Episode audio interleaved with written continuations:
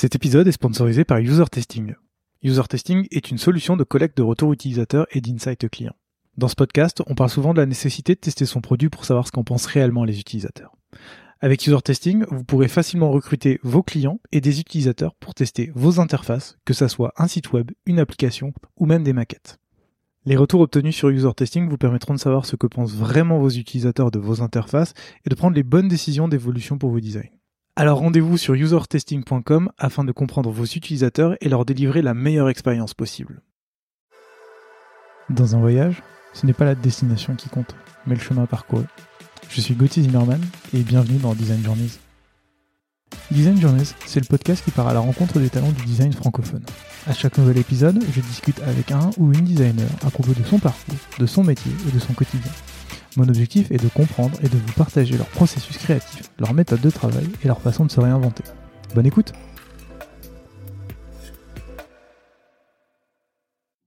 Eh bien Sophie, sois la bienvenue dans, ce nouvel épisode de Design Journeys. Euh, Aujourd'hui, on va parler de ton parcours de retoucheuse photo chez Vente Privée jusqu'à aujourd'hui ton rôle de product designer chez, chez Medium. Mais euh, avant qu'on bah parle de tout ça, qu'on parle de ton parcours, de ton travail dans une boîte de la Silicon Valley, est-ce que tu veux bien te présenter pour nos auditeurs et nos auditrices, s'il te plaît? Oui, bonjour, je m'appelle Sophie, j'ai 38 ans. Euh, j'ai eu une vie euh, avant d'être product designer, une vie professionnelle avec euh, pas mal de changements déjà. Euh, j'ai changé de métier il y a 7-8 ans. Et je suis chez Medium depuis quasiment un an maintenant. Super. Euh, Sophie, la première question que j'ai envie de te poser, celle que je pose à, tous mes invités, c'est euh, toi, comment t'en es venu à faire du design et euh, surtout ben, un peu ton parcours, parce que je, l'ai dit, t'étais retoucheuse photo, enfin t'as fait plein de choses. T'as été passé par. Nébuleux, ouais.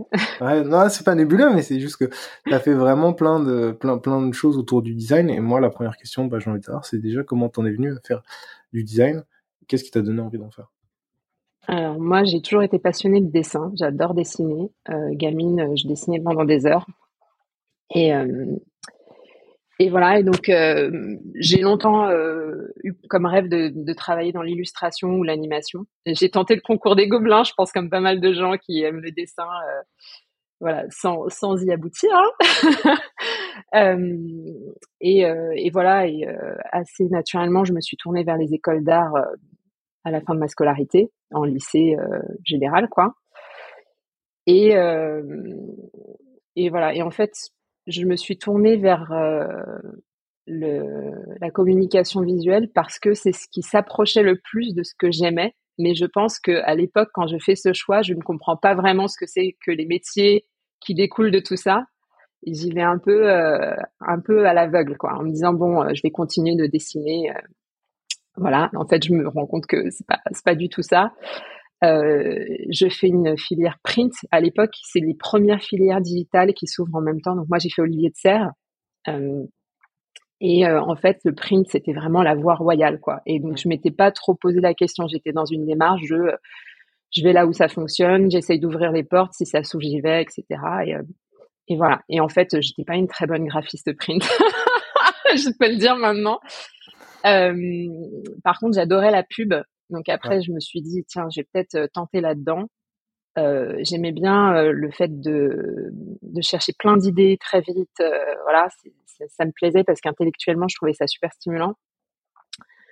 j'ai fait quelques stages et en fait, autant le, le la réflexion euh, autour de chercher des idées, etc., le brainstorming, tout ça, ça me, ça me plaisait. Autant l'environnement agence de pub, je me suis pas retrouvée du tout là-dedans. Donc, euh, j'ai abandonné euh, ce projet professionnel. Voilà. après mon BTS de communication visuelle, j'ai fait un DSA parce que c'était un peu ce qu'on faisait. Pareil, quand tu as des bonnes notes, tu continues, tu vas. Donc, j'y suis allée. Ce qui est rigolo, c'est qu'à l'époque, j'ai fait un, un, mémoire sur euh, la communication participative. Donc, en gros, l'enjeu, c'était comment tu euh, comment tu invites euh, des personnes, des utilisateurs, en fait, à participer pour rendre ta communication plus pertinente. Donc, je sais pas si tu, me, si tu me vois venir, voilà. Exactement. Et, et, voilà, j'ai pas eu mon diplôme du premier coup parce qu'à l'époque, ce, ce, sujet avait posé question en termes de paternité des droits d'auteur. Ouais, et euh, donc j'ai ref... bah en fait euh, le, le, jury se posait des questions sur le fait que euh, on utilisait les idées et les créations potentiellement de personnes sans Ouais, c'était un, peu zinzin.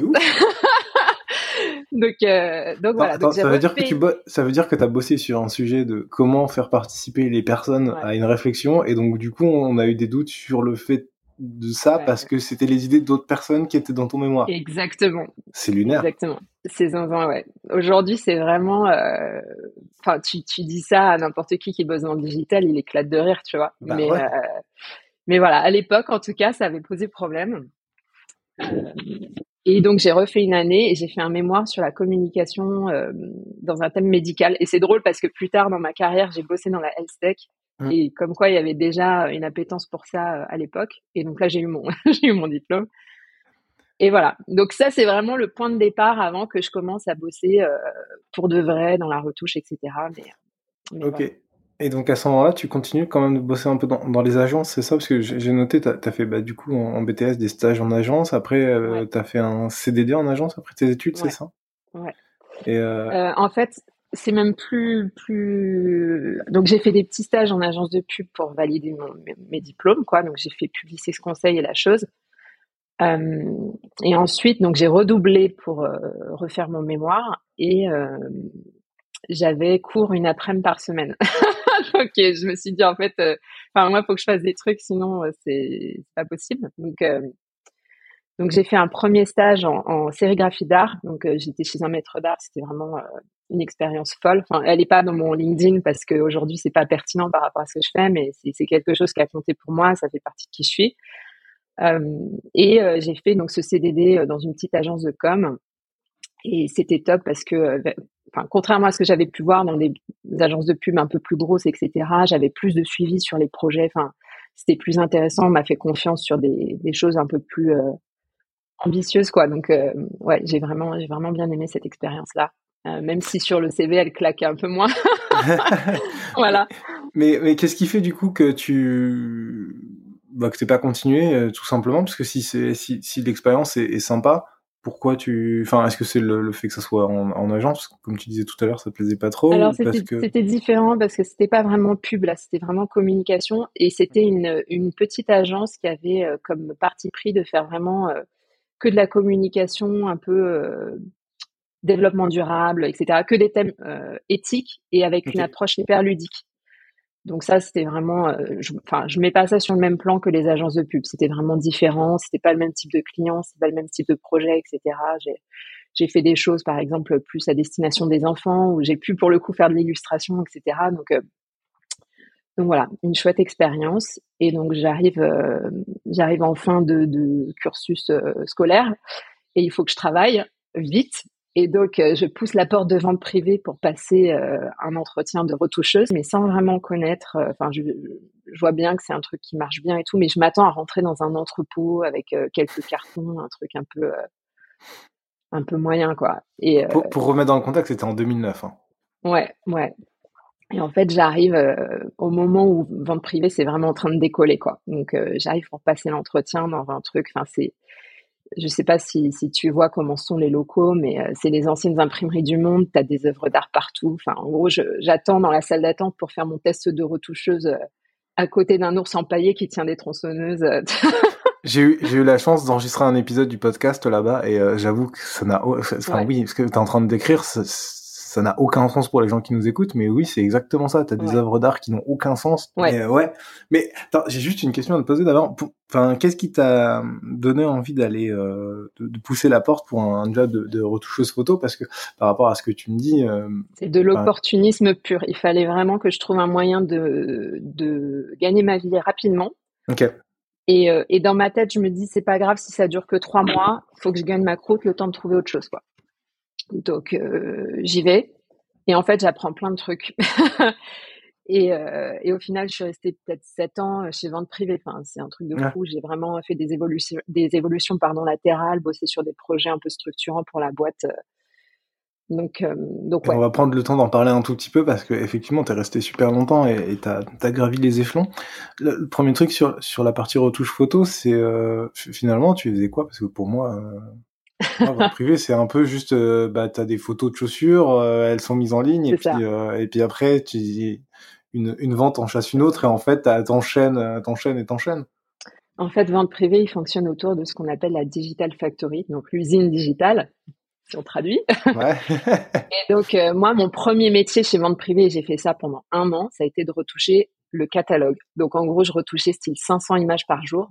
Oh, j'ai appris à aller dans tous les recoins de Photoshop pour que ça aille vite, en fait. Donc, tu apprends à utiliser des scripts, à automatiser des trucs. À la fin, je codais en, en JavaScript dans Photoshop pour automatiser des retouches pour mes collègues, etc. Enfin, c'était assez rigolo, quoi. C'était vraiment un peu nerd comme truc. Ouais. Mais voilà, ça t'apprend vraiment à être rigoureux, à réfléchir process, etc. Et, euh, et c'était aussi très collectif parce qu'il fallait qu'on puisse reprendre rapidement le travail d'un collègue, etc. Donc, ça m'a vraiment euh, permis de me construire autour d'un truc vraiment, euh, ouais, très esprit d'équipe, très, très collectif, quoi. Ok, mais donc on est d'accord, ton, ton job c'était tu recevais une pelletée d'images et tu devais faire en sorte que ça passe bien sur le site. La, la, première vente que j'ai faite, c'était des couverts. J'ai retouché des rayures euh, sur des fourchettes et des couteaux. Enfin, c'est, tu vois le truc. Oh, mon Dieu. Faire des montages avec la petite cuillère de la bonne taille, etc. Donc euh, là, tu apprends l'humilité, quoi. wow. Tu mais... vas et tu serres les dents, quoi. Et, et attends, mais t'as fait ça pendant un an en plus J'ai fait ça pendant un an, ouais. Mais, euh, mais, euh, j'avais un diplôme de, de créateur concepteur et tout, et j'ai fait ça. Donc j'étais clairement surqualifiée pour pour le truc. Ouais. Mais je te dis, encore une fois, ça m'a appris plein, plein de choses, quoi. Donc, euh, je regrette pas une seconde. Ça m'a ouvert aussi d'autres portes derrière et tout. C'est le point de départ de tout ce que j'ai pu construire chez Vente Privée. Donc, euh, bah, donc voilà. C'est ça, parce qu'après après un an à retoucher des photos, tu es, devenu graphiste, c'est ça? Ouais. En fait, il y a eu une opportunité en interne. Il se trouve que moi, j'avais le profil puisque j'avais fait des, des études créa. Et voilà, et donc euh, ils ont ouvert le poste en premier en interne, donc on a été quelques-uns à la retouche à tenter le truc, parce qu'il y a énormément de gens qui se retrouvent à la retouche, mais qui en, en réalité c'est pas leur métier, enfin pour qui en réalité c'est pas leur métier euh, de base. Euh, et voilà, et ça a marché, et je me suis retrouvée à la créa, et les gens m'ont dit mais qu'est-ce que tu foutais à la retouche et, et, juste concrètement, la, la, la créa et graphiste chez vente privée, c'est quoi? Parce que... Euh, Alors, en fait, chez vente privée, tu as ce qu'on appelle les vitrines. Alors, je sais pas comment ça s'appelle aujourd'hui, mais à l'époque, on appelait ça la home d'une vente. Et donc, on était les home designers. Tu vois, c'était un intitulé de poste qui n'existait que là-bas. Euh, et en fait, on travaillait un peu en binôme avec les personnes du shooting. On recevait un brief pour euh, une vente avec un pack. Donc les packs, c'était les budgets qu'on avait pour produire euh, la photo ou le, visuel. Et à partir de là, on faisait des mood boards pour valider une idée. Et puis on décidait ensemble de ce qu'on allait faire. On réfléchissait aux besoins en termes de photos pour produire le truc. Parce qu'en fait, ça, peut être aussi bien une super belle photo édito avec une belle retouche. Et là, faut être quand même plutôt bon parce que par exemple sur du bijou, faut, faut être capable de retoucher ça correctement. Enfin, quand tu fais du, du luxe, par exemple. Autant tu pouvais être amené à faire euh, du photomontage parce que, bah, par exemple, c'est compliqué de shooter avec des enfants, donc euh, tu faisais des trucs euh, comme tu pouvais, voilà, avec de l'illustration, de la typo. Il y, a pas mal de gens qui se sont mis à la 3D aussi pendant que j'y étais et qui maintenant bossent exclusivement dans la 3D. Enfin, c'était une super école parce qu'en fait, on apprenait tous les uns des autres. C'était vraiment la démerde parce que les budgets, ils étaient pas faramineux, mais il fallait quand même que ça fasse illusion. C'est une époque aussi où on n'utilisait pas des masses de visuels fournisseurs parce que vente privée voulait vraiment avoir sa touche. Et ça faisait partie de la valeur ajoutée euh, auprès des marques quand euh, ils venaient bosser pour nous. Euh, voilà, moi j'ai fait par exemple des, des, visites fournisseurs. On faisait le tour de vente privée avec les fournisseurs. Ils venaient regarder comment on bossait. On leur montrait les différentes étapes d'une retouche ou d'une créa, etc. pour bah, les séduire et les montrer qu'on allait les mettre en avant et leur faire limite une campagne quoi pour que pour que leurs produits ils partent. Enfin, ça reste des invendus vente privée. On va on va dire les choses comme elles sont. Donc voilà, c'est comment tu tu reglamourises euh, des produits qui n'ont pas, pas convaincu euh, du premier coup, quoi. Donc voilà. Mais on, est d'accord, hein. Mon privé, c'était, t'avais genre, euh, pour chaque vente, t'avais une home avec une page particulière, avec une DA particulière pour chaque, c'est ça, hein, pour chaque vente, à chaque, fois. Chaque vente, ouais, à chaque fois, tu repars d'un brief et tu crées un truc avec des sous Donc tu pouvais créer entre, enfin, là, je pense qu'ils ont réduit parce qu'il a fallu scaler un peu le truc, quoi, mais à l'époque, on pouvait faire, ce qu'on appelait les, les homes et les swarms, donc c'était les gros visuels, puis après il y avait tous les petits visuels, puis toutes les déclinaisons pour les invitations, euh, etc. Euh, voilà. Mais on est d'accord, c'est énorme aussi ça. Enfin, je veux dire, je, je, je, je, sais qu'aujourd'hui bah, en privé il y a un paquet de ventes par jour, mais à l'époque déjà il y en avait beaucoup, tu en avais au moins plus d'une bah, vingtaine. Tu faisais une à deux ventes par semaine, donc fallait vraiment tourner. Euh, on était tout le temps en train de chercher des inspi sur internet et tout pour produire de la DA à fond quoi. Donc tu vois, quand je te dis c'est une digital factory, c'est une digital factory, mais en même temps quelle école, quoi, tu vois, c'est vraiment. Ouais, ouais bah c'est ça, je vois, je vois, bien le truc. C'est genre, mais c'est ouais, c'est grave l'usine en fait. Tu, tu, dois pondre, tu dois pondre des nouveaux concepts toujours. C'est encore pire que c'est encore pire qu'en agence en fait. Non, parce que franchement, l'ambiance, ça n'avait rien à voir. ouais, non, mais je, veux dire dans le sens, dans le sens, le nombre de choses à produire constamment. Enfin, j'ai l'impression que vous, tu t'arrêtes pas en fait. C'était, ce pas mal aussi pour challenger ta créativité. Hein. Oui, oui, carrément. Bah après, il y a eu. Euh, enfin, moi, j'étais à une époque où c'était pas encore sectorisé, c'est-à-dire que je pouvais travailler sur du vin et le lendemain travailler sur euh, du bijou et puis euh, le surlendemain faire une vente de poubelle. Enfin, tu vois. Et il faut tout traiter avec le même sérieux et que et que ça soit convaincant, etc. Et aujourd'hui, je crois qu'ils sont plus sectorisés dans des business units, mais mais voilà. Enfin, c'était c'était top. Il y avait vraiment une émulation de fou. Enfin, je sais pas si tu imagines un plateau avec une centaine de créas qui bossent ensemble qui apprennent des trucs les uns des autres. Pareil, il y avait des motion designers à l'époque qui faisaient des bandes annonces pour les pour les ventes. Moi, j'ai rencontré mon mari euh, sur ce plateau, quoi, tu vois. Donc, euh, c'était vraiment euh, assez fou. On faisait la fête ensemble une fois ou deux par semaine. Enfin, il y, avait, enfin, un truc vraiment comme tu vois maintenant dans les séries qui te parlent des débuts des startups avec les fêtes et tout ça. Enfin, c'était vraiment ça, quoi, quand j'y étais. Mm. Très bien, ça marche. Et, euh, et, très, et je vais dire très rapidement, en fait, au bout de deux ans, tu, tu deviens euh, lead graphiste et tu pars à New York, c'est ça? Alors en fait, ça se fait en parallèle, c'est pas, c'est pas en séquentiel. Ouais. Euh, c'est un peu un concours de circonstances. Euh, quand j'étais chez Vente Privée, je faisais ce qu'on appelle des visites fournisseurs. C'est, de ce dont je te parlais tout à l'heure. Donc mm. euh, des fournisseurs arrivent, faut les séduire avec vente privée. Et donc moi, il se trouve que j'accueillais les fournisseurs qui parlaient anglais, parce que j'ai fait un lycée international quand j'étais plus jeune. Et un jour, on m'explique que ben il va falloir que j'accueille un, un monsieur euh, parce que la personne qui doit l'accueillir est pas là et que c'est lui qui va être le le chief operations de vente privée avec American Express qui va ouvrir aux États-Unis. Et donc, euh, je ne sais pas ce qui se passe. Il arrive trop tôt, ou alors il y a un quiproquo sur. Euh, c'est normalement c'est la, la personne qui gère le pôle design qui doit l'accueillir et elle est pas là.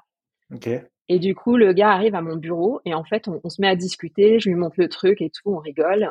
Et voilà, et j'en entends plus trop parler. Puis un beau jour, on revient vers moi, on me dit bah voilà, il veut que ce soit toi euh, qui les accompagne pour le lancement aux US. Donc j'étais super contente. Donc, au départ, ça s'est fait de, de façon. En plus, j'étais la seule personne qui avait fait et la retouche et la créa. Donc j'étais la seule qui avait la double compétence et qui pouvait les accompagner sur euh, sur ces deux métiers. Donc euh, euh, voilà, rapidement, je reçois l'équipe, je les forme, etc. Mon travail, ça, devient de faire du feedback.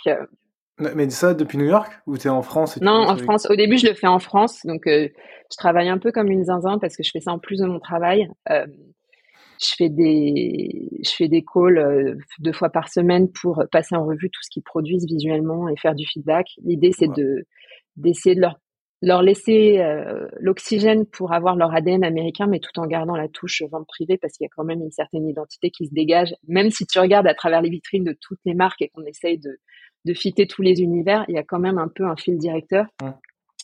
Donc voilà, moi j'essaye de leur donner ça. Euh, et au bout d'un moment, on se rend compte que c'est très compliqué sans être sur place. Il y a des choses, il y a des process qu'on met en place nous en France pour gagner du temps, qui comprennent pas, qu'ils n'arrivent pas à appliquer, etc. Et donc là, on me dit écoute, tu vas partir trois mois là-bas. Donc là, je fais ma valise, je lâche mon appart et j'emménage à New York, quoi. Et donc, euh, je fais une mission euh, sur place.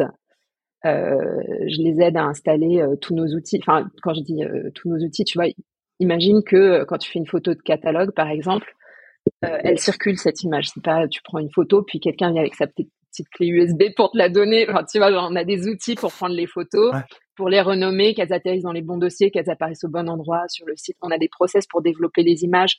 Enfin, je dis on, comme si j'étais encore, je n'y suis plus, mais euh, il y a des process pour développer les images, s'assurer qu'il y a une cohérence visuelle tu fais, euh, tu, tu, tu shootes un produit un jour, six mois après, il est dans une autre vente. Évidemment, tu vas pas le re-shooter, donc il faut reprendre des photos, réutiliser les anciennes, mais que rien ne paraisse en fait pour l'utilisateur, que le, tout soit homogène. Donc tout ça, euh, ça existe et c'est possible grâce à des process euh, hyper rigoureux qui ont été mis en place. Donc moi, je les aide à implémenter ça côté catalogue et côté plus créage, je les, je les accompagne plus sur la direction artistique. Voilà. Donc je reste trois mois là-bas. Euh, on me propose de rester, mais en fait il y a des sujets de visa qui sont compliqués quand tu veux bosser aux États-Unis. Euh, tous les visas ne te donnent pas. Euh, comment formuler ça? Disons que tu as des visas qui te donnent la même liberté qu'en France de bouger, de, de, dire non, etc. Et tu as des visas, pour le coup, qui te lient à ton employeur. Et si tu si un jour il y a un couac, quelque chose, et qu'on te dit, bah écoute, va-t'en, tu as 10 jours pour rentrer dans ton pays. quoi. Donc on n'a pas réussi à se mettre d'accord sur, sur cet aspect-là. Et du coup, j'ai préféré rentrer en France et je leur ai dit, par contre, ça m'intéresserait vachement de passer au shooting et d'apprendre euh, ce métier-là aussi, quoi. Et donc, c'est comme ça que je bascule au shooting. Mais euh, au shooting, c'est-à-dire, euh, c'est-à-dire quoi, prendre des photos? Non, j'étais pas photographe. Attends, je fais un dernier aparté sur mon expérience à la créa parce qu'il y a quand même autre chose qui a été déterminante pour le fait que je devienne product designer par la suite. J'ai travaillé sur la Digital Commerce Factory, donc on, a décidé à ce moment-là de lancer un autre business. on permettait à certaines marques qui n'avaient pas encore de présence digitale de euh, comment dire de, de créer leur site e-commerce quoi. Okay. Et donc là, euh, je sais pas comment euh, le truc euh, se fait, mais on nous choisit deux designers pour travailler sur le premier projet. Et j'arrive, mais tu sais, c'est encore les sites que tu fais dans Photoshop et tout ça, tu vois. Et bah, j'apprends un peu sur le tas, mais c'est super chouette parce qu'on travaille un peu en war room avec les clients, avec le dev. Enfin, on itère, on est dans une salle, euh, il y a du paperboard, machin. Enfin, tu vois, vraiment, on, bosse vite et on, fait des petites itérations hyper rapides. Et j'apprends plein de trucs, en fait. Et le, résultat, il est loin d'être parfait, mais je me dis, punaise, c'est vrai que c'est super intéressant, euh, ça me plairait bien de faire ça, quoi. Mais ça, ça c'est quand dans, tout ce que tu viens de nous raconter, c'est où? C'est en parallèle de. C'est alors, je sais plus si j'ai fait ça avant ou après euh, VP aux US. C'était peut-être même en simultané, je sais plus. Enfin, je jonglais avec plusieurs trucs, quoi. Ok. Euh, tu avais un peu les tâches de fond qui étaient assez euh, répétitives, même si ça se renouvelle parce que tu changes de marque. Et puis après, par-dessus, tu pouvais euh, te positionner sur d'autres projets. Et donc, moi, j'étais, j'étais assez partante dès qu'on me proposait d'autres trucs. Quoi. et voilà. Et donc là, je passe au shooting. Et donc, non, je ne prenais pas de photos. en fait, quand tu es responsable au shooting chez Vente Privée, c'est un peu un mix entre de la direction artistique parce que quand tu arrives pour décider ce qui va être fait à partir d'un brief, ben, tu as le créa, donc euh, le Homer qui arrive avec euh, des idées, mais toi aussi tu avec des idées. Donc, euh, c'est un peu un débat et un, petit brainstorm pour décider de ce qui va être possible, etc. Et, et voilà, donc c'est un peu un mix entre ça et de la production, parce que tu, ben, tu dois t'assurer que tout est en place dans le studio pour que la magie opère le jour où tu vas shooter, quoi. Donc, il y a une part de casting qui est quand même vachement aidée parce qu'il y a une équipe casting euh, chez Vente Privée. Euh, il, y avait une personne à l'époque qui se chargeait de nous faire des décors quand on avait besoin. Euh, il y avait des photographes en interne, mais on pouvait aussi booker des photographes externes. On avait des coiffeurs maquilleurs internes et on pouvait aussi booker des freelances. C'est ouf. Ouais, ouais, ouais, c'est hyper chouette. Mais ce qui est assez dingue, c'est que je trouve que euh, ça, à la fois ça fait sens et en même temps je me dis c'est complètement différent de ce que tu faisais encore avant en fait. T'as as, eu au moins quatre vies euh, chez, chez VP. Ouais, ouais. J'ai appris tellement de choses. C'est pour ça que je te dis c'est vraiment une école, c'est que enfin si tu si tu saisis les bonnes perches au bon moment, tu peux vraiment euh, apprendre énormément de choses bouger en interne. Enfin, tu vois, moi, quand je suis arrivée, il y a plein de gens qui m'ont dit c'est compliqué d'évoluer ici. Et moi, je suis le contre-exemple parfait, quoi. Toutes les perches qu'on m'a tendues, je les ai prises et puis ça, ça m'a permis de rebondir sur des, projets super intéressants, etc. Donc, euh, donc ouais. Et au shooting, donc je faisais aussi du catalogue. Euh, J'étais spécialisée dans le bijou de luxe. Euh, je faisais un peu de fantaisie aussi, mais euh, mais voilà. Donc en gros, ça suppose de faire appel à vraiment certains photographes, avoir une certaine lumière, etc tu as des assistants qui étaient là pour placer les bijoux. Ça, c'est pareil. Je suis arrivée avec une naïveté totale, mais en fait, tu as des gens qui viennent et qui te remettent toutes les mailles du collier dans le bon sens. Enfin, c'est un délire. C'est vraiment un, truc artisanal. Euh, donc, euh, je, faisais ça et puis je faisais un, shooting créa à peu près par semaine. Euh. Voilà. Donc, c'était hyper, hyper fou, quoi. Enfin, parce que un shooting égale une anecdote, quoi. C'était vraiment puis une ambiance de travail hyper cool. Enfin, tu bosses en musique, en équipe, euh, ça bouge. Tu, c'est la débrouille, quoi. Vraiment, tu dois toujours trouver des solutions. Euh. et, euh, et surtout, c'était un peu mes premiers pas dans le management parce que c'était hyper opérationnel et tu devais à chaque fois gérer une petite équipe pour mener à bien ton projet. Et, et voilà. Et de ce point de vue-là, j'ai aussi appris des choses. c'était, c'est des super souvenirs, quoi. Vraiment, c'est une page que j'ai tournée dans ma vie, mais j'y, repense toujours avec beaucoup d'affection. Bah, je, vois ça, je vois ça. En, racontant cette histoire, t'as un, as un énorme sourire et, enfin, j'ai l'impression que tu revis bien. C'est vraiment avec, avec plaisir. Du coup, forcément, la question qui me vient, c'est là, tu as fait ça pendant trois ans. Enfin, qu'est-ce qui te, qu'est-ce qui fait qu'en fait, à la fin, tu décides de, de, de partir de, de vente privée, parce que j'ai l'impression que dès que t'en as un petit peu marre, tu peux changer facilement de job, tu as, as, une mille vies, tu fais, tu découvres plein de choses, tu testes plein de choses. Qu'est-ce qui, qu'est-ce qui se passe? Alors, euh, il y a un peu un shift qui s'opère chez vente privée à ce moment-là, c'est-à-dire qu'ils commencent à utiliser de plus en plus de visuels fournisseurs euh, ils commencent à automatiser pas mal de choses au niveau du catalogue, euh, à revoir un peu à la baisse leurs exigences en termes de qualité visuelle. Et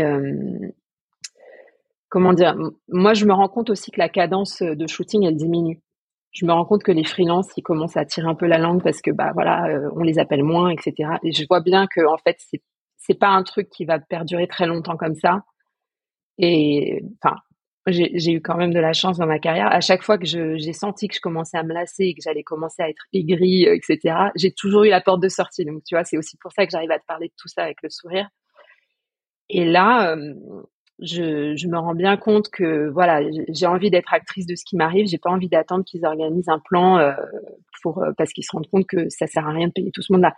Je réalise que mes collègues parfois ils passent une journée entière à la machine à café, quoi c'est des trucs, ça n'existe pas dans la vie pro. Enfin, tu vois, ça ça peut pas durer des trucs comme ça. Donc, euh, je me rends bien compte qu'il y a un truc qui va pas. Et, surtout, encore une fois, je supporte pas de rester à rien faire. Donc, euh, et j'ai une machine qui est ultra verrouillée, je peux rien installer dessus.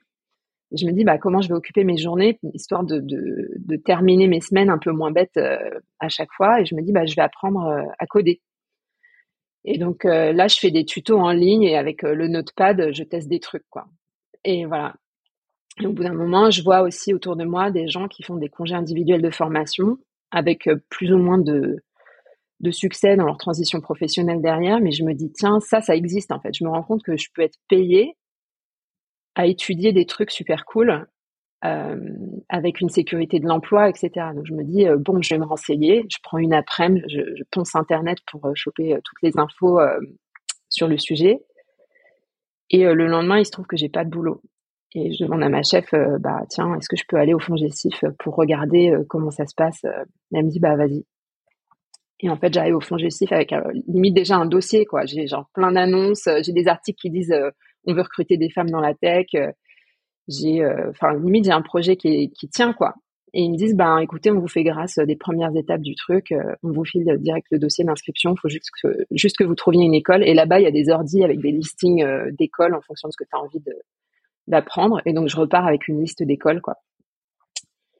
Et, et en fait, euh, Gobelin, je vois Gobelin dans la liste, je me dis, ah, ce serait vraiment énorme, quoi. On y revient. En fait, c'est ça. Non, mais en plus, après mon DSA, je te l'ai pas dit, mais j'avais tenté de rentrer en alternance dans une filière digitale et j'avais, j'avais fini en liste d'attente et j'avais pas eu de place finalement. Donc, euh, j'avais toujours ce truc de, ah, les gobelins, ça a pas voulu euh, le faire, quoi.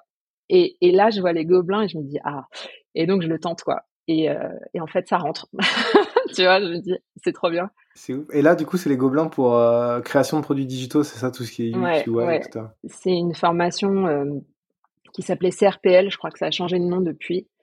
Et en fait, c'était une formation un peu hybride entre UX, UI, conduite de projet et initiation au code, on va dire. Voilà. Ok. Mais... un peu de front, un peu de PHP. Ok. Et qu'est-ce qui t'a donné envie d'aller Je sais que tu en as un peu parlé tout à l'heure, mais pourquoi bah, pourquoi c'est ça plutôt que je, bah, je sais pas continuer dans d'autres trucs, dans les shootings, dans enfin qu'est-ce qui t'a donné envie précisément d'aller là? Parce que à l'époque ça, ça, commence à devenir quelque chose, ça commence à devenir un sujet, mais c'est pas encore non plus le, le boom. Qu'est-ce qui te qu'est-ce qui fait que tu décides de partir dans cette formation là sur ce sujet-là plutôt qu'un autre? En fait, c'est un, un peu un choix de raison et c'est aussi euh, le constat de, de mes observations, c'est-à-dire qu'en fait, les sujets un peu nerds, moi, ça me plaît, quoi. C'est des trucs, euh, tu vois, quand j'étais à la retouche, euh, j'ai fini par faire du code. Comme j'ai été à la créa, j'ai travaillé sur des interfaces. Quand je suis passée au shooting, j'étais régulièrement avec la DSI en train de leur dire non, l'interface qu'on utilise, c'est pas ça qu'il nous faut à tel endroit, faut mettre ça, etc. Et et, tout bout à bout, je me suis dit, bah en fait, peut-être que je passe à côté d'un truc qui est qui est bien pour moi parce qu'en fait, oui, oui, j'ai fait une carrière créa, mais en réalité, je suis aujourd'hui, je peux le dire, je suis un designer, enfin une designer qui a une approche très systématique des choses. Tu vois, j'aime bien les choses carrées. J'ai été amenée à faire un peu de conduite de projet dans, mon travail. C'est des trucs que j'aime bien, tu vois. Ça me permet de bien structurer le travail. et, et ce qui me plaisait aussi dans ce métier, que j'entrevoyais, mais je pense que j'avais pas pris la mesure non plus, euh, c'était que tu avais une approche de la créa qui était beaucoup moins subjective. C'est-à-dire que tes décisions, elles n'étaient pas forcément euh, basées sur le, débat du plus éloquent qui va t'expliquer qu'il a meilleur goût et que du coup, euh, ça, c'est plus joli, tu vois. ce qui me plaisait, c'est que vraiment, on, se basait sur, sur du factuel. voilà. Et, et, accessoirement aussi, dernier argument, je, je, suis issue d'une famille d'ingénieurs, je suis un peu l'outsider. Et je pense que ça me valorisait un peu aussi de me dire, tiens, moi aussi, je vais faire un truc un peu, euh, un peu balèze, quoi. Donc, euh, voilà. Ok, très bien. Et donc, du coup, tu fais, tu fais cette formation, ça, ça te prend quoi? Ça te prend un an, c'est ça? Euh, alors, je sais plus si c'est 10 mois plus 2 mois de stage ou si c'est euh, 10 mois en tout. Enfin, en gros, c'est un peu moins d'un an. Euh, voilà. Et euh, fun fact, je fais cette formation en étant enceinte et j'accouche dix jours après ma soutenance. Donc c'est rigolo comme tout c'est un peu télescopé. Ouais. Et ouais, je cherche mon stage en étant enceinte de huit mois. Je, et puis voilà, je, je fais, je fais mon, mon, stage juste après mon, mon, enfin, je fais mon congé mat et juste après j'enchaîne mon stage quoi. Tu, tu fais où ton stage? je l'ai fait dans une toute petite boîte, une TPE. En fait, euh, c'est un peu bête à dire maintenant avec le recul, mais sur le moment, j'étais pas à l'aise de postuler en étant enceinte. Et donc, je suis allée chez quelqu'un que je connaissais un peu. Euh, J'aurais pas dû. voilà, je vais pas m'apesantir, mais c'était pas une super expérience. Euh, j'ai pas, j'ai pas appris des masses de choses. Euh, et puis euh, voilà. Et pourquoi t'as pas voulu tenter chez chez vente privée En interne. Mmh, en fait, en interne, je pense qu'il y a, il faut qu'il y ait plusieurs paramètres qui s'alignent. C'est-à-dire que, en fait, quand tu fais un, congé individuel de formation, euh, tu restes chez ton employeur. En réalité, tu lui demandes la permission de t'absenter pour faire une formation et lui se fait rembourser ton, salaire, mais il continue de te payer. Ok. Et donc, euh, quand tu termines ta formation, tu es un peu à la croisée des chemins. Soit tu négocies de partir et de voler de tes propres ailes, soit tu reviens là où tu étais, dans l'espoir que dans un délai euh, pas trop important, il y a un poste pertinent pour toi qui se libère et que ce soit toi qui l'aies. Mmh. Euh, moi, j'étais pas prête à prendre le risque. J'avais vraiment euh, vu pas mal de choses chez vente privée. J'avais aussi un peu envie de me frotter euh, à autre chose, de voir ce que je valais. Et, et voilà, j'ai fait le choix de partir. Enfin, quand tu te reconvertis, et ça, je pense que c'est vrai pour tout le monde et quel que soit le métier, je pense faut accepter que pendant deux ans, ça va secouer, que ça va pas être facile, qu'il va falloir euh, euh, accepter des choses, euh, soit un sacrifice sur ton salaire, soit des jobs qui sont pas exactement ce que tu voulais, parce que bah voilà, faut bien mettre un pied dans l'étrier, faut que quelqu'un te fasse confiance, etc. Et voilà. Et donc j'avais j'avais bien compris que ça, ce serait plus facile si je me jetais à l'eau. En plus, c'était un moment où c'était facile pour moi de négocier une rupture conventionnelle, vu que au shooting c'était pas hyper animé. Donc, euh, donc ouais, je, me suis dit, euh, je pars, euh, je prends le risque, je le fais maintenant, on arrache le pansement. Quoi. Mm. Ok, très bien. Et donc, du coup, j'ai noté après après vente privée, après ta formation, tu fais tu fais un peu de freelancing avant de rejoindre Ubisoft, c'est ça, en tant que designer? Ouais. Alors j'ai j'ai c'est pas c'est pas des, projets qui sont hyper importants pour moi hyper mais oui enfin c'est une période un peu chômage slash freelance je fais de la UX, de la UI, je fais aussi un peu d'autres trucs, je fais un peu de motion design. Enfin, en gros, il faut que je mange, quoi. c'est un peu ça ce qui se passe. Euh, donc, euh, donc voilà. Euh, sur mon CV, tu verras, il y a le projet de la quinzaine des réalisateurs, qui est en fait le projet que j'ai fait dans le cadre de ma formation et qui était vraiment la refonte. Enfin, c'est c'est pas un projet fictif. On a vraiment refondu euh, le site de la quinzaine des réalisateurs Aujourd'hui, je le marque, euh, je le présente comme ça parce que c'est pas c'est pas juste un projet étudiant, c'était un, vrai euh, un vrai truc. Mais voilà, cette période de freelance, elle est pas. Euh, je suis en je suis en recherche d'emploi, je prends ce qui vient. C'est pas c'est pas le truc où je creuse à fond à ce moment-là sur les sujets UX quoi. mais ça ça revient. Je fais des petits des petites maquettes, voilà. Mmh. Ça, ça revient à ce que tu disais où à partir du moment où tu te mmh. reconvertis, ça commence à, à chambouler un peu et il faut s'accrocher. Mais du coup, tu rejoins quand même Ubisoft au bout de un an après ta formation, c'est ça? Ouais. En fait, euh, j'ai deux offres à ce moment-là. Et j'ai une offre où on me propose un salaire un peu moins important, mais où en gros, euh, j'ai une personne qui me... et puis dans un secteur qui me plaît moins, c'était dans, dans, le BTP. mais je tombe sur une manager qui a l'air incroyable. D'ailleurs, je lui, fais une bise si elle écoute le podcast. Je pense qu'elle l'écoute. Euh, et elle comprend en fait ce que ce que je suis en train de faire et elle me dit écoute, moi je te prends sous mon aile, je te je te forme et tout, mais par contre, il faut que tu acceptes que ton salaire va baisser au moins pendant quelques temps quoi. Et en face, euh, je réussis les entretiens chez Ubisoft. Euh, et euh, voilà, donc l'idée c'est de, rejoindre une toute petite équipe où il y a une junior et un alternant et de prendre le lead de cette équipe. Donc sur le papier, c'est manager, mais dans les faits, je suis les mains dans le cambouis avec eux et j'ai mes projets, etc. Et je me dis, ben, Ubisoft, c'est vraiment le truc qui va me faire un tremplin. Et en effet, ça n'a pas manqué, tu vois. Dès que j'ai mis le pied là-dedans, euh, les recruteurs, ils se sont mis à toquer à la porte et tout. Euh, c'est une expérience euh, qui est un peu ambiguë pour moi parce que je pense que je l'ai réussi à 50%. C'est-à-dire? Ouais, en fait, Ubisoft, les projets que j'ai menés m'ont passionné. J'ai adoré bosser dessus. Tu peux donner un peu un, exemple de ce sur quoi tu bossais? Parce que moi, Ubisoft, pour moi, c'est bah, des jeux vidéo. Est-ce que tu bossais, genre, je sais pas, sur les interfaces des jeux Moi, j'étais euh, j'étais intégrée à la, à la team web service, donc on bossait beaucoup sur les outils internes. D'accord. Euh, donc moi, j'ai eu deux gros projets sur des outils internes, mais j'ai aussi bossé sur quelque chose qui était plus euh, destiné aux joueurs. On avait ce qu'on appelait à l'époque le club, et c'était euh, un club pour les joueurs. Et euh, tu pouvais euh, t'abonner à des challenges supplémentaires dans tes jeux. Et ça te permettait de gagner des, skins, des trucs comme ça. Et euh, voilà, donc l'idée c'était d'allonger la durée de vie des jeux à travers ces challenges-là. On avait une équipe à Montréal qui était lead sur le sujet. et donc nous, on était plus responsable de la partie desktop responsive. Eux, ils s'occupaient de la partie app. Et il y avait une troisième équipe qui était en Finlande, je crois, euh, qui s'occupait de la partie console. Voilà, donc euh, moi j'avais j'avais bossé sur ça. Euh, les projets, ils étaient vraiment super passionnants. J'ai travaillé sur des refontes de flow d'outils internes. Enfin, c'était c'était incroyable quoi. Puis je, la chef de projet qui gérait l'un des sujets, on a vraiment bien fité toutes les deux. Enfin, on a vraiment travaillé super dur et fait un truc bien, je pense, à la fin. Voilà. Après la partie management, elle était plus mitigée. parce que comment dire euh, à l'époque, je prends ce poste et on me le confie parce que euh, j'ai déjà managé, mais j'ai pas déjà managé en étant euh, designer d'interface, si tu veux. Et j'arrive dans une équipe où bon, l'alternance, si tu veux, c'était un mec, un mec super qui d'une intelligence assez folle, qui avait mille idées à la seconde, etc. Enfin voilà. Et j'avais aussi une, une personne qui était junior et qui avait euh, beaucoup d'admiration pour la personne qui avait pris le poste avant moi et aussi qui, venait d'un parcours de sciences cognitives.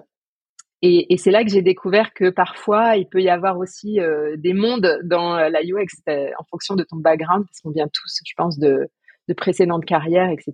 Et je me suis rendu compte que on n'avait pas la même approche du métier, on n'avait pas la même façon de communiquer. Et je pense aussi qu'à ses yeux, j'étais pas hyper légitime en venant du, de la com, euh, du design, etc.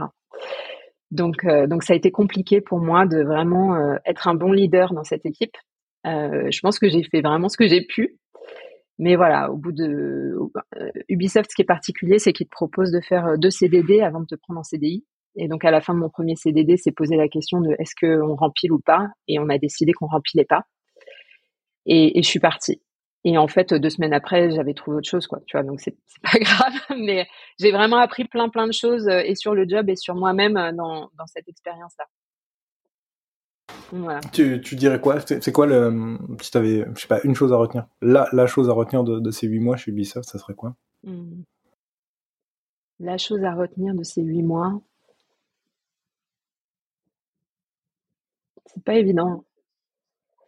Non, parce que ce que j'ai retenu euh, maintenant, c'est que depuis cette expérience, je suis, enfin, si tu veux, j'étais très dans la reconnaissance de ce que faisaient les gens dans l'équipe, mais je le suis encore plus aujourd'hui, quoi. C'est-à-dire que quand j'ai managé par la suite euh, d'autres personnes, je me suis vraiment assurée qu'il y ait zéro ambiguïté sur le fait que leur mérite, c'est leur mérite et mon mérite, c'est mon mérite.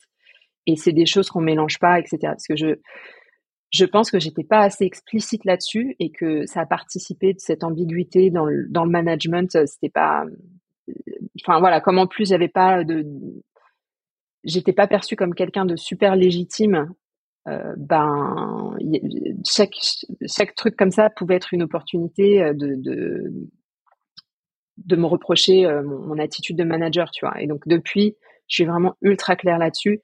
Tout ce que je lis depuis sur le management, enfin aujourd'hui j'ai refait un peu de management, mais je suis plus manager. Euh, je, je trouve que c'est hyper important. Enfin, c'est vraiment un truc que j'ai compris. Et pour moi, c'était un peu induit. Et, euh, et j'ai essayé de le faire euh, passer, mais, mais je pense que c'est vraiment un truc aujourd'hui que j'ai compris, quoi. C'est vraiment, euh, faut penser à célébrer les petites victoires de, et, sur une base très très régulière, euh, voilà.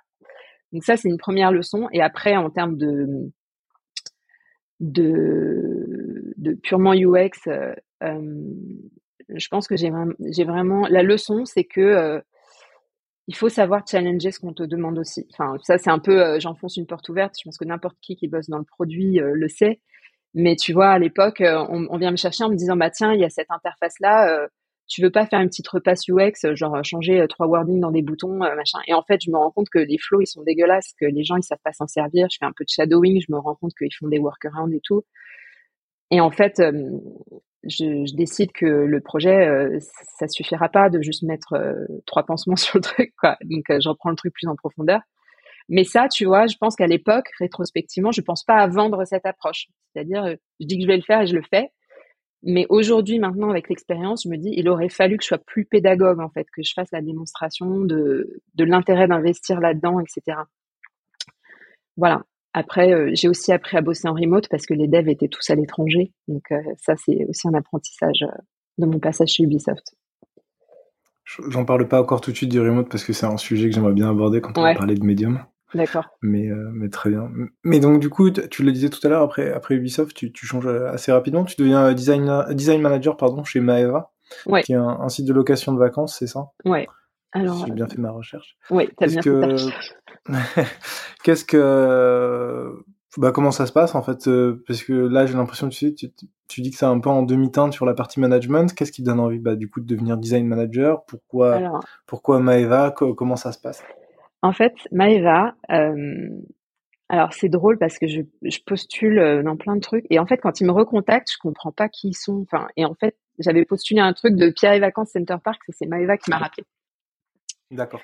Et euh, comment ça se passe? Bah, Je les rencontre et en fait, je les trouve sympas. Je me dis, euh, leur truc, c'est un peu, un peu bancal, mais, mais je pense qu'il y a des choses à faire. Et surtout, je les rejoins euh, en tant qu'individual contributeur. Tu vois, à l'époque, je suis pas manager. Et j'arrive, je suis un peu euh, dans un état d'esprit où j'ai rien à perdre, quoi, parce que de toute façon, je viens de, je viens de quitter Ubisoft.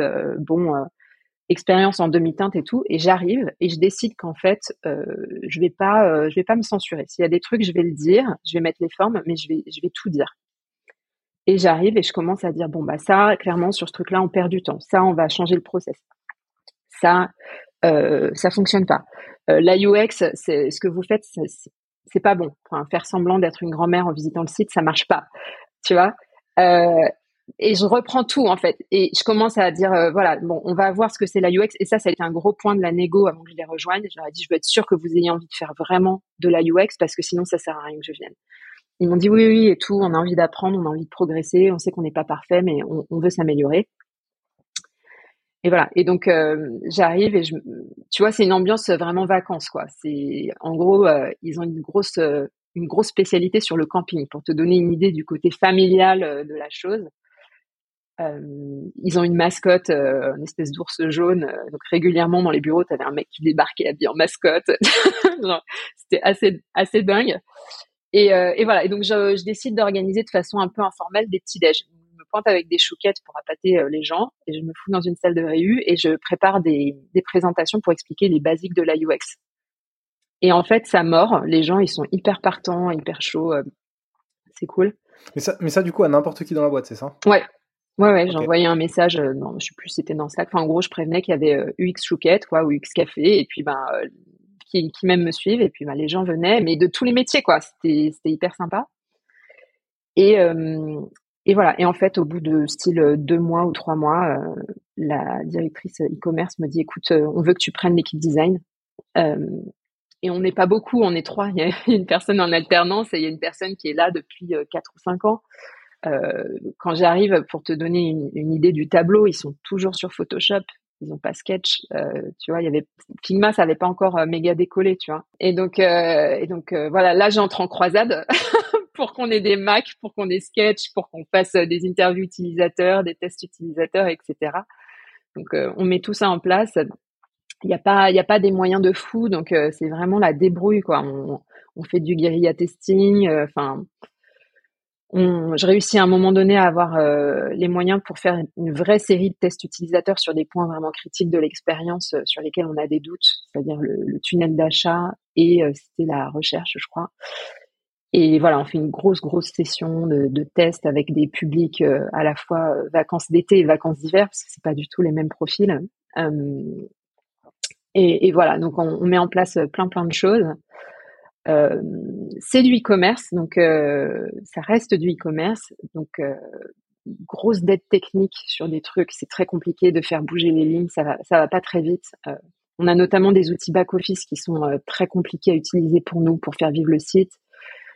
On a une frontière entre le marketing et le produit qui est très mince, c'est-à-dire que régulièrement l'animation commerciale vient nous paralyser notre bande passante parce qu'on nous demande de produire des contenus pour euh, bah, de l'animation commerciale. Tu vois, du style, bah tiens, euh, faut changer le bandeau parce que c'est la promo euh, machin. ça va, vous êtes des designers, vous savez ouais. faire, non? Ouais, voilà, c'est ça. Et donc ça, c'est un truc, ça commence à me à m'embêter un peu euh, je travaille sur des trucs super cool en rapport avec mon ancien métier dans le shooting, tu vois, genre je fais des tournages, des trucs comme ça, j'essaie de, de leur faire profiter pardon aussi de cette partie de mon expérience parce qu'ils en ont besoin. Euh, voilà. Enfin, je, suis sur plein de dossiers à la fois et en même temps, tu vois, j'adore le management parce que ici, euh, si tu veux, je prends le poste parce que j'ai envie de faire bouger les choses et que ça va pas assez vite pour moi. Tu vois, je prends l'équipe parce que je me dis, euh, euh, j'aurai plus de levier pour faire bouger le truc et tout. Euh, J'aurais pas besoin de demander la permission à chaque fois. Euh. Et en fait, au final, ce qui me fait rester euh, au-delà, c'est vraiment le côté de voir grandir l'équipe, tu vois. C'est-à-dire que j'ai un apprenti et puis j'ai aussi une personne qui est là, mais qui a un peu appris à faire du digital sur le tas, mais qui est pas du tout sensibilisée à toutes ces questions-là. Il y a des PM aussi qui ont envie d'apprendre. Et, en fait, je trouve ça hyper chouette de les voir jouer le jeu, euh, apprendre des trucs, s'éclater, à, tester des nouvelles choses, voir que ça marche et que ça leur permet de, de, gagner en pertinence, quoi. Donc ça, c'est vraiment une partie qui a été hyper gratifiante de mon poste euh, chez Maeva. La partie qui m'a un peu frustrée et qui a expliqué aussi mon départ et pourquoi derrière j'ai repris un poste de individual euh, contributeur, c'est que euh, je voulais vraiment préserver mon équipe. Donc c'est-à-dire je leur laissais les beaux projets. Je, je m'efforçais de ne pas micromanager, c'est-à-dire parfois je voyais que ils, expérimentaient des trucs qui allaient pas marcher, mais je les laissais se planter pour qu'ils constatent par eux-mêmes, qu'ils apprennent. Enfin voilà, je pense que l'apprentissage il est toujours plus pertinent quand ça se passe comme ça. Mais je, me rends compte que j'avais vraiment envie d'y aller aussi, quoi. Et euh, moi, je récupérais tous les trucs un peu chiants. Enfin, j'étais avec ma machette devant en train de débroussailler pour que eux, ils aient euh, les mains libres et qu'ils puissent progresser, faire des projets cool, euh, etc. Donc, donc ouais, ça, au bout d'un moment, je me suis dit mince, je, je pense pas que je sois allée au bout de tout ce que, enfin, ma reconversion, elle était encore assez récente et je me disais, je pense pas que je sois allée au bout. J'ai encore envie de, de grandir sur les responsabilités, les projets qu'on me confie et pas juste de tout de suite, de tout de suite sauter à un truc où j'encadre les gens, euh, voilà. Et euh, ce qui est compliqué aussi, je trouve, euh, et peut-être que c'est lié au e-commerce où la maturité produit est pas pas toujours dingue, mais je me sentais un peu euh, parfois entre le, marteau et l'enclume, c'est-à-dire qu'il y a des décisions qui sont prises et toi, tu as une bande passante qui est disponible et tu dois, euh, tu dois faire fonctionner le truc. C'est-à-dire, tu dois trouver un moyen de, de, bouger tes briques pour que ça rentre. Enfin, tu vois, j'en sais, et, et, que tout, tout puisse se faire, mais sans pressuriser ton équipe et tout. Et il y a des moments où je trouvais que c'était un peu équation impossible, quoi. J'avais du mal à, enfin, parfois je refusais des trucs, mais le non était rarement euh, une, réponse acceptée. Quand bien même on se disait on peut s'en parler, etc. Fallait toujours trouver une solution pour qu'à terme le truc se fasse malgré tout. Et ça, pareil, c'était un truc euh, à force. Je trouvais que ça me demandait beaucoup d'énergie et j'avais envie de, plutôt être là pour des sujets euh, qui nous rendent plus plus forts enfin voilà, des trucs plus ambitieux et pouvoir vraiment challenger les choses. Et j'avais envie d'un truc encore plus nerd, quoi.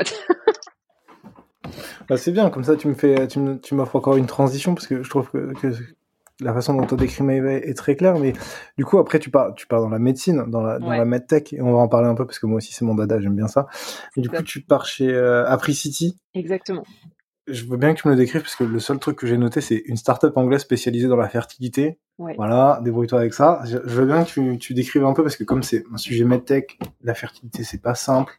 C'est en plus dans un pays qui est différent de la France, donc forcément avec des usages qui sont différents. Est-ce que tu peux euh, déjà peut-être un expliquer ce que c'est Capricity et deux, bah, comment tu t'es retrouvé chez eux?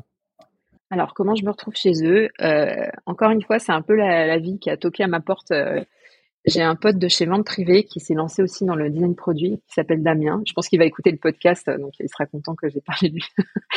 et euh, euh, voilà, il, travaille dans un incubateur qui s'appelle Camet.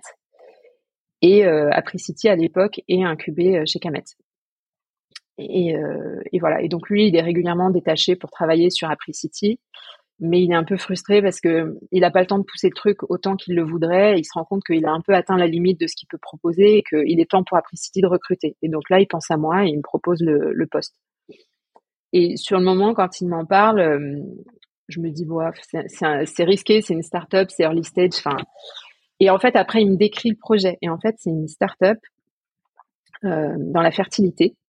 Euh, donc une start-up française puisque ça a été fondé par une, femme française, euh, Caroline Blanche, euh, mais qui propose des soins en Angleterre. Parce que tout simplement les systèmes de sécurité sociale en France et en Angleterre sont très différents. Et en Angleterre pour faire court, c'est la NHS qui régule le truc. Et donc selon par exemple le département enfin la zone où tu habites, tu n'as pas droit au même nombre de cycles euh, payés, remboursés. Enfin, euh, il y a des listes d'attente assez dingues pour pouvoir avoir accès à une PMA et le temps quand tu as des problèmes de fertilité, c'est un facteur qui est très stressant. Donc tu as énormément de gens qui se retrouvent à faire euh, le choix de partir dans le privé, ça coûte très très cher. voilà, souvent c'est beaucoup de sacrifices pour ces gens-là parce que bah ça veut dire que tu pars pas en vacances, ça veut dire que tu peux peut-être pas acheter euh, ta baraque, ça, veut dire que tu peux euh, peut-être pas acheter une voiture. Enfin, c'est, vraiment des sommes euh, assez importantes. Puis tu dois faire plusieurs cycles pour que ça marche. Euh, voilà. Donc et surtout, on se rend compte, et ça c'est vrai quel que soit le pays, que le parcours de fertilité, il y a pas mal de d'angles morts disons que tu as des rendez-vous qui arrivent un peu euh, de façon clairsemée. Entre les rendez-vous, tu es dans une détresse émotionnelle avec beaucoup de questions et personne pour y répondre, donc tu termines sur Google. Et ça te demande aussi pas mal de disruption dans ta vie professionnelle pour pouvoir te déplacer dans des rendez-vous médicaux. Et donc le projet Apricity, c'est de mapper tout ce journey et tout ce qui peut se faire en remote ou à proximité de chez toi, on va te l'organiser, on va te livrer tes médicaments chez toi. Et on a, enfin, à l'époque, le, terme, je l'utilisais moins, mais il n'était pas très populaire en interne. Mais imagine que tu as un peu comme un wedding planner, mais pour ton traitement de fertilité. C'est vraiment ça, en fait. Tu as une personne qui est là, qui va te prendre tous tes rendez-vous, qui va s'occuper de tout. Et toi, tu vas juste lui balancer tes questions euh, un peu stressantes. Et elle, elle va se débrouiller pour te répondre, te rassurer s'il y a besoin ou te dire la vérité si tu as besoin d'entendre la vérité, mais avec un maximum de pédagogie. Ça, veut dire que concrètement, ça ressemble à quoi? Une application et en fait il y avait quelqu'un qui était derrière, un, professionnel de santé. Donc toi, un, peu comme un chat, dès que tu as besoin de quelque chose, tu parles à cette personne et elle te permet de... Alors c'est un modèle qui est hyper particulier en termes de produit parce que c'est une app, tu vas pouvoir la trouver sur un store, tu vas pouvoir la télécharger, mais si tu n'es pas client de la clinique, tu pourras pas t'en servir. Donc en fait, on était dans un modèle où nous, on était une clinique de fertilité, mais on sous-traitait tout ce qui évidemment ne peut pas se faire avec ton téléphone. On va pas te transférer un embryon euh, à domicile. Euh, donc on avait des partenariats avec des cliniques qui s'occupaient de ces parties-là, mais nous on avait la responsabilité médicale de nos patients. Euh, on travaillait beaucoup avec des corporates aussi, on, travaillait avec Facebook, euh, Microsoft, etc. Donc on avait beaucoup de clients qui étaient eux-mêmes dans la tech. voilà, pour répondre à ta question, donc on avait une interface back-office qui était destinée à la care team. Donc, quand je dis care team, c'est des médecins, des nurses et des advisors. Donc, les advisors, c'est un peu les wedding planners, ce que je te disais juste avant. et en face de ça, on a une appli patient qui est un peu l'extension du bras de l'équipe médicale. Donc l'idée c'est que c'est vraiment euh, vraiment un outil quoi. C'est pas un, on voyait vraiment ça comme l'extension de ce que tous les gens vont pouvoir mettre en place pour toi. Donc c'était une application où tu pouvais voir euh, l'ensemble de ton traitement, de ton parcours. Tu pouvais voir tes rendez-vous, tu pouvais voir, euh, tu pouvais avoir accès à tes vidéos consultations. tu pouvais avoir tes rappels de médicaments tu avais effectivement un chat pour poser tes questions. Euh, c'était pas jour et nuit, mais presque quoi. Tu pouvais vraiment poser tes questions euh, quasi non-stop, euh, voilà. Il y avait aussi toute une section de guidance. Et au moment où je suis partie, on commençait à gérer euh, les documents. C'est une partie qui est très très compliquée, les documents dans le médical. On travaillait avec plusieurs interfaces côté équipe médicale, donc il y avait notre interface à nous, mais il y avait aussi un outil qui est un peu qui fait un peu autorité dans la fertilité qui s'appelle Meditex, qu'on était obligé d'utiliser et qui euh, voilà, l'idée c'est comment on travaille autour de cet outil qui est pas fait pour être utilisé en remote. Normalement, il est utilisé au sein d'une clinique. Euh, nous, on appelait ça euh, brick and mortar. Tu vois, c'est la, clinique en dur, quoi.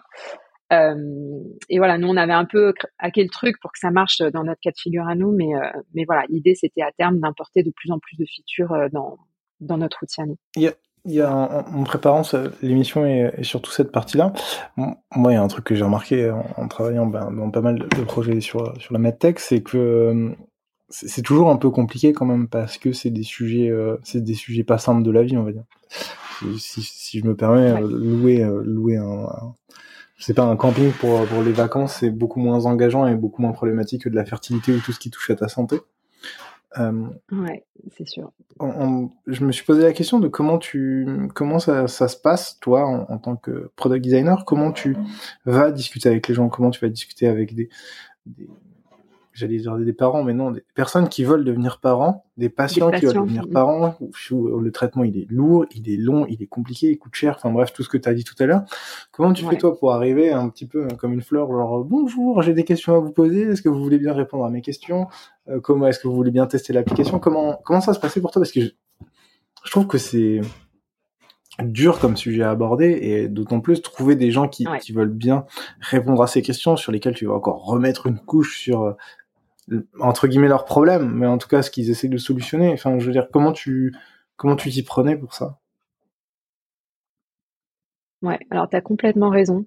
Euh, alors déjà, il y a plusieurs euh, facettes euh, dans ma réponse. La première facette, c'est que aujourd'hui, je serais pas tante s'il n'y avait pas la PMA. Donc j'ai beaucoup de proches qui sont directement concernés par ce sujet-là.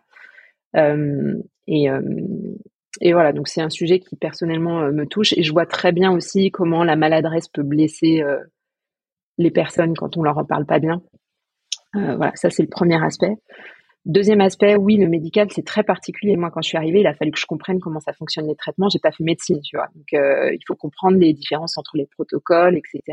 C'est super important quand tu travailles sur des interfaces de back office si tu as envie de proposer quelque chose de pertinent.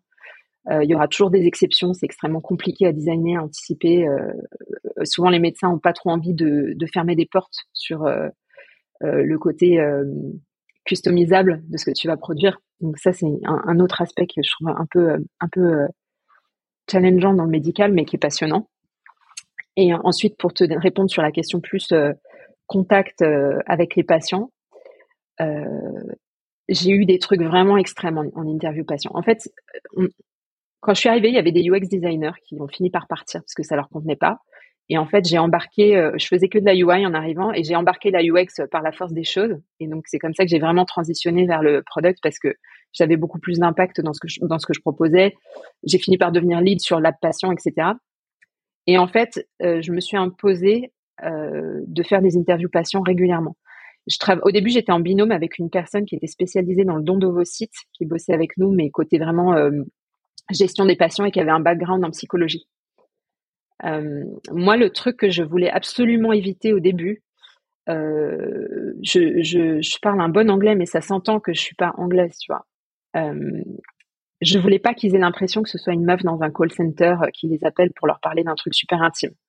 Donc pour moi, c'était hyper important au début d'être accompagné d'une personne un peu médicale, etc. et qu'on qu'on soit deux à gérer le truc et qu'on puisse se faire du feedback aussi sur ce qu'on disait, ce qu'on entendait, etc. Donc on a travaillé ensemble sur le guide d'interview. On faisait les passations ensemble. Et finalement, cette femme qui était une personne extraordinaire est partie à la retraite. Et j'ai fini par le faire toute seule. Et en fait, ça a fonctionné. Et tu serais étonné, j'envoyais des emails pour toutes les semaines, j'écrivais à, je sais pas, une dizaine de patients pour leur demander s'ils étaient d'accord pour parler avec moi. En moyenne, j'en avais deux, trois qui me disaient OK. C'était des patients qui utilisaient déjà votre. Enfin, qui, étaient déjà en. Ouais, ouais, ils étaient déjà dans le parcours. mais tu vois, même les patients, c'était hyper varié parce que tu as des gens, euh, enfin, c'était incroyable parce que tu as des gens, ils ont eu un cancer, euh, ou alors ils t'expliquent qu'ils n'ont pas d'utérus euh, et que du coup, ils vont devoir trouver une mère porteuse à la fin du traitement, etc. Et, et, voilà, ils disent ça, et en fait, ils arrivent à avoir de la lumière dans tout ce qu'ils traversent, et ils le vivent super bien. Et à côté de ça, tu vas discuter avec une patiente qui a un truc beaucoup plus courant finalement, mais qui est dévastée de te, de te parler de ça, quoi. Et en fait, nous, on s'était mis une règle, on, on enregistrait les, les interviews si les patients étaient d'accord, mais il y avait zéro obligation. Euh, et ensuite, surtout, si on sentait que ça dérapait, euh, on leur proposait d'interrompre le truc. C'était, on n'était pas là pour leur faire subir un truc de plus, tu vois. Donc, je pense qu'on gardait un peu cette euh, cette ouverture là. J'ai eu une fois des patients qui ont qui sont venus en pensant parler à un manager ou un truc comme ça et qui voulaient juste vider leur sac parce qu'ils avaient eu un problème. Euh, donc là, bah écoute, euh, tu tu t'arrondis le dos et euh, tu t'excuses et puis derrière tu fais ce qu'il faut pour que les messages y passent et que et qu'on les recontacte, tu vois. Mais mais en effet, c'est des trucs que tu vois quand j'étais dans le travel, je n'ai jamais vu ça. Je pense que là, c'est vraiment le baptême du feu, quoi. Tu une fois que tu as fait ça, c'est beaucoup plus simple d'aller interviewer des personnes sur n'importe quel autre sujet, quoi. Totalement. Après, je trouve aussi que tu as, cet avantage dans, dans le médical de d'être un peu sur un secteur malheureusement qui est un peu à la masse. Et donc du coup, quand tu proposes aux gens de venir les aider, ils sont super contents parce qu'en fait, personne ne les aide. Ou alors ils sont dans une telle galère que dès que tu essayes, ne serait-ce que de les écouter pour comprendre ce qui, ce qui va pas, généralement c'est beaucoup plus simple parce que si t'arrives pas à louer ton camping, tu vas sur un autre site.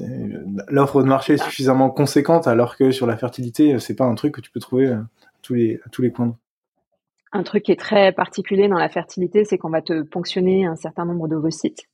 Et donc ça t'engage parce que derrière, si tu veux changer de clinique et que tu veux transférer tes ovocytes ailleurs, c'est un délire. Il faut vraiment que tu sois très très mécontent. Donc en fait, le, fait que les gens reviennent euh, n'est pas forcément signe d'une grande satisfaction pour eux. Tu vois? Donc euh, il fallait qu'on trouve d'autres façons de mesurer la satisfaction euh, et qu'on ne se contente pas de ça. en fait, tu peux faire tout ce que tu voudras. Un parcours de fertilité, ce sera toujours une galère, ce sera toujours hyper douloureux. Euh, on t'annonce que ton cycle il n'a pas il a pas fonctionné, euh, t'as le cœur brisé. Enfin voilà, c'est des réalités de, ce secteur-là. Mais nous, si on peut mettre en œuvre tout ce qu'on peut pour que ça soit euh, le moins douloureux possible, c'est-à-dire toutes les douleurs entre guillemets qui sont superflues qu'on peut éviter facilement grâce à la tech, si on peut les, lever, c'est super quoi. Et on avait un projet en plus à côté qui a mis du temps et franchement je tire mon chapeau à l'équipe qui bosse sur les là-bas. Euh, tu vois aujourd'hui quand tu veux faire un parcours de fertilité et je vais vulgariser vraiment, tu vas aller voir le professeur bidule qui a vachement de succès, euh, vachement de, taux de succès, parce qu'il a sa petite recette euh, magique. Et puis, ben, quand euh, il doit l'expliquer, c'est pas hyper clair parce qu'en fait, c'est juste basé sur son expérience et son observation à lui. Et tu peux aller voir un autre, un autre spécialiste qui a beaucoup, un taux de succès hyper satisfaisant. Et sa recette, ça sera pas exactement la même. Et donc, nous, l'enjeu, c'était comment tu amènes du rationnel là-dedans? Comment tu peux, à partir de, de base patient, et ça, c'est très compliqué à obtenir, euh, déterminer en fonction de ton profil ce qui a le plus de chances de fonctionner. Tu vois? Donc euh, là, on n'était pas encore arrivé là, mais on, était déjà en train d'essayer de, de, de voir si on était capable de proposer quelque chose que le médecin accepte ou refuse. Mais voilà, ça c'était un projet aussi que j'avais trouvé hyper séduisant dans cette start-up parce que euh, je pense, euh, enfin c'est de l'espoir quoi pour les gens qui, qui galèrent là-dessus. Donc voilà. Et, du coup, ce qui m'amène, enfin, je sais que les, sujets de, médecine, pareil, hein, dans la tech, il y a tellement de trucs à faire, tellement de possibilités, c'est genre sans limite, et tu peux toujours aller plus loin. Qu'est-ce qui fait que, qu'est-ce qui fait qu'au bout de trois ans, tu, tu décides en fait de, de, changer de boîte? Euh, Encore une fois, c'est une, somme de choses. Euh, déjà, j'ai eu une deuxième grossesse pendant que j'étais chez Apricity. Euh, faire passer des interviews patients en étant moi-même enceinte, euh, j'ai pas, j'ai pas hyper adoré. je me sentais pas super à l'aise. Enfin, ça se voyait pas, tu vois. Là, quand tu fais un call, tu filmes pas ton ventre, mais. Bah, je, je, je, comprends que la situation soit un peu, un peu embêtante. Ouais. Et, et pareil, tu vois, quand je suis revenue après mon congé mat, le soir, je rentrais, j'avais mon petit bébé à la maison. Et, et, voilà quoi. Et donc premier truc, deuxième deuxième chose, ça a commencé à ronronner pour moi. C'est, tu vois, je et, et, pourquoi je suis partie? Mais c'est parce que j'ai aussi eu une opportunité. En fait, je me suis dit, euh, j'ouvre les écoutilles. Tu vois, je répondais pas trop aux messages des recruteurs, etc. Euh, jusqu'à ce moment-là. Et à un moment, je me suis dit bon, là, ça ronronne. C'est peut-être le moment de se remettre un peu en danger parce que je vais, je vais. Euh, c'est maintenant. Et euh, voilà, j'ai fait une reconversion, donc j'ai entre guillemets un peu de retard par rapport à d'autres designers qui ont fait ça direct, et je suis très consciente de ça. Donc j'ai envie d'emmagasiner le maximum d'expérience avant que ce soit compliqué pour moi en termes d'âge aussi de rebondir. Donc euh, donc voilà, je me suis dit allez, euh, on bouge, mais voilà avec beaucoup d'émotions encore une fois. Enfin dans, dans, pas mal de jobs, quand je suis partie, c'était c'était un déchirement de laisser les personnes derrière parce que j'ai travaillé avec des gens vraiment super voilà, donc euh, là j'ai un, un recruteur qui est venu me chercher et qui me proposait plein de trucs. Puis bon, j'étais pas convaincue, euh, j'étais pas emballée. Euh, et, surtout, il y a depuis depuis Ubisoft en fait, j'avais vraiment à cœur de bosser sur des projets qui aient du sens pour moi et qui ne soient pas des choses qui causent du mal ou des trucs qui existent pour exister et juste pour générer de, la croissance. Et voilà, j'avais envie de donner du sens à mon métier. On est dans un secteur qui est suffisamment dynamique pour qu'on puisse avoir le choix. Euh, donc voilà, les vacances, je m'étais dit euh, c'est bien, c'est positif, ça fait de mal à personne, voilà. Euh, la fertilité, je pense, ça a mis la barre très très haute parce que quand tu peux te dire qu'il y a eu une cinquantaine de naissances de, de, gens qui ont utilisé, enfin, dans des familles qui ont utilisé ton produit, c'est c'est super beau quoi. Enfin, là je me dis ça va être quoi le truc d'après quoi? C'est dur d'aller toper par dessus. Et donc voilà, ce, recruteur me propose plein de trucs, je suis pas emballée et tout. Et à un moment, il vient avec un projet, il me dit, écoute, c'est une start-up française qui fait du livre digital avec tout un volet éducatif et donc euh, qui essaye de faire de la lecture euh, quelque chose de, social en fait. Et je me dis, mais c'est super parce que j'adore la lecture, enfin, j'ai énormément. Et je me dis, mais c'est vraiment sympa. Et donc, je vais, euh, donc, la boîte s'appelle Glose je vais voir le site et tout, je trouve que c'est quand même sympa ce qu'ils font. Euh. Et il me dit, ils ont été rachetés par Medium. Et moi, il se trouve que Medium, ça fait partie de ma vie euh, depuis longtemps. J'adore. Et je me dis, ah, mais ce serait dingue, quoi. Ce serait dingue de, côtoyer ça, même de loin. on y va, quoi. Il me dit, mais te fais pas trop d'illusions, ça fait un moment qu'ils cherchent et ils trouvent pas, quoi. Mais si tu veux tenter, on y va, quoi. Je bah vas-y, on tente, quoi. Pas très et en fait, mais...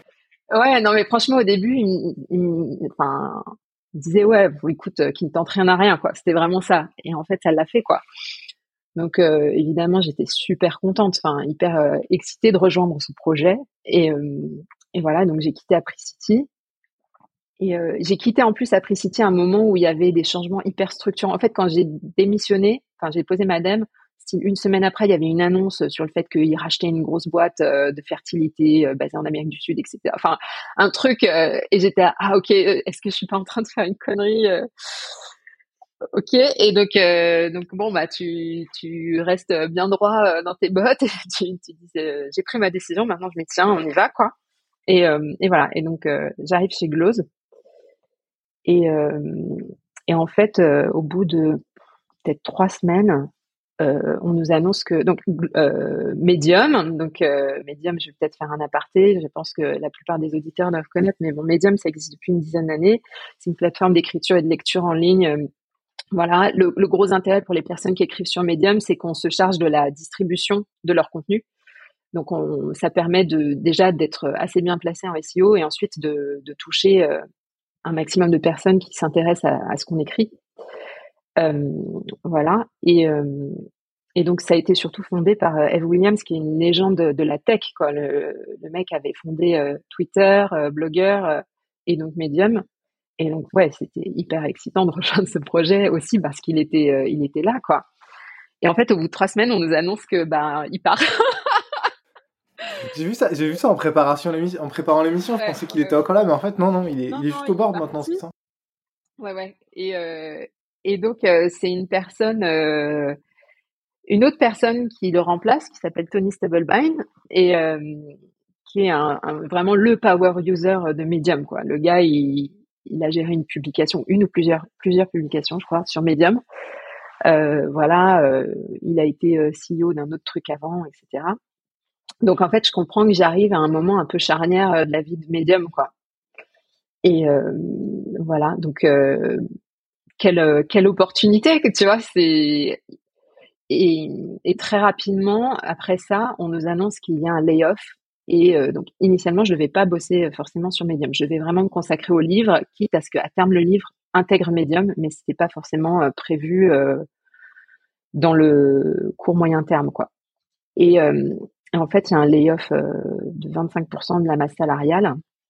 Et donc, il y a énormément de designers qui sont partis.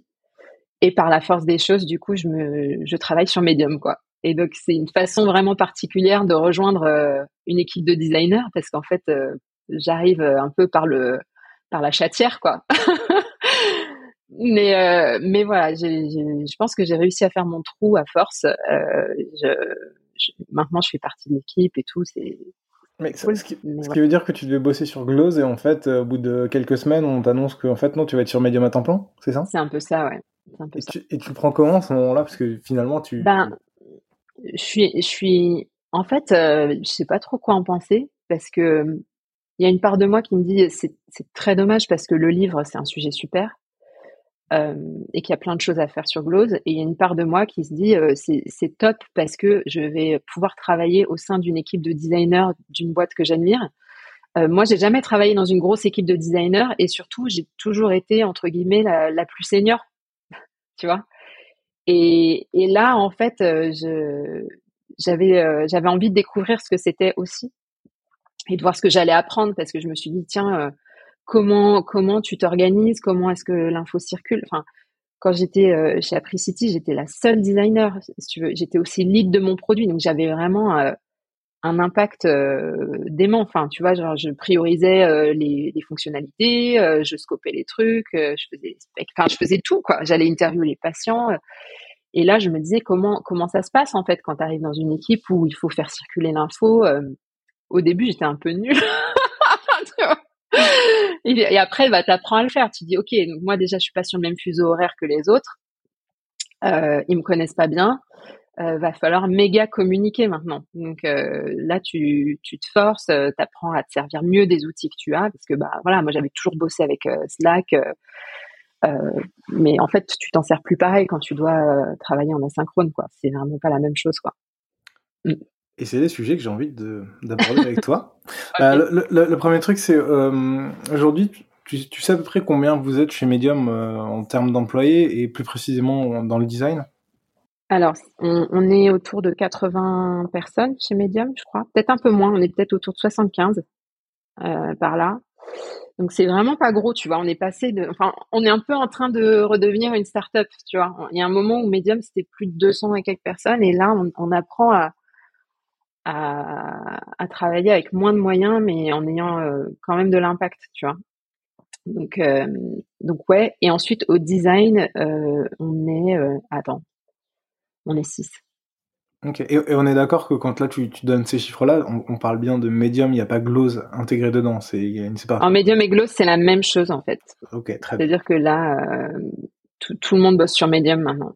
Et puis de temps en temps, on sort un petit peu de, de médium pour faire du gloss, quoi. Euh, ok, ça marche. Donc 80, euh, 80 personnes, un petit peu moins, et 6 euh, personnes dans l'équipe design. Ok. Et j'imagine que l'équipe design est rattachée à l'équipe produit au global? Oui. Vous êtes un peu... Ah, ok. En fait, c'est étonnant parce que... Enfin, je pense que c'est aussi lié à mon parcours, c'est-à-dire que, tu vois, par exemple, chez Apricity, euh, je bossais parfois avec des PM, mais vraiment sur les trucs euh, destinés aux médecins. Toute la partie patient, j'avais personne. Donc là, j'apprends un peu aussi à, à me dire, ok, ça c'est moi, ça c'est plus moi. Tu vois, j'apprends à faire ce, cette distinction-là. mais ouais, on a on a trois PM euh, et, voilà, et ensuite on est, euh, on est des designers et euh, on travaille dans ce qu'on appelle des durable teams. Donc c'est des équipes un peu thématiques. Donc il y a une, une, équipe qui est destinée à la publication, donc vraiment tout ce qui va être j'écris sur Medium. Tu as une équipe qui est plus distribution, donc c'est plus pour les, les personnes qui j'allais dire les readers, tu vois, la fille insupportable qui te sort un mot sur deux en anglais, les personnes qui lisent, les lecteurs, et voilà, et comment tu vas leur ça, c'est un gros sujet. Qu'est-ce que c'est que la qualité du contenu? Comment tu détermines qu'un contenu est qualitatif ou pas? Comment tu scales la qualité? Comment euh, tu amènes le bon contenu à la bonne personne? Euh, Voilà. Donc ça, cette équipe, elle travaille là-dessus. Et il y a une durable team qui s'appelle membership. Donc en gros, moi, je suis dans cette durable team là. Donc je travaille vraiment sur des sujets de growth. Euh, et, et, voilà. Donc en fait, quand tu t'abonnes à Medium, tu deviens un member. Et euh, l'enjeu de notre équipe, c'est de voir comment, bah, déjà, comment on, travaille sur le churn, comment on travaille sur la rétention et euh, comment est-ce qu'on ajoute de la valeur aussi à cette membership pour les utilisateurs. C'est toi aussi qui en charge du coup de toute la partie premium? Oui, c'est ça en fait, le membership, c'est de la partie ah payante. Mm. Ok, très bien. Et euh, du coup, toi, tu es sur cette partie-là. J'aimerais bien un peu comprendre, du coup, maintenant que je sais comment vous êtes organisé, comment vous travaillez un petit peu, toi, en fait, au sein de Medium, quel est ton, ton process de travail? Comment ça C'est-à-dire, tu bosses sur la partie membre, très bien, mais euh, bah, euh, sur quoi tu vas bosser? Comment tu vas bosser dessus? Comment tu vas bosser avec bah, les autres équipes, etc. Comment, comment ça se passe? Alors, il y a plusieurs euh, strates en fait. Il y a ce qui se passe au sein de ma Durable Team et ensuite il y a ce qui se passe en, termes de coordination avec les autres designers. Donc, au sein de ma Durable Team, en général, il y a un brief qui tombe sur un projet qu'on peut challenger. Donc ça se passe dans Notion en général. Euh, on a euh, un channel euh, projet pareil où les conversations ont lieu autour de ce, de ce sujet.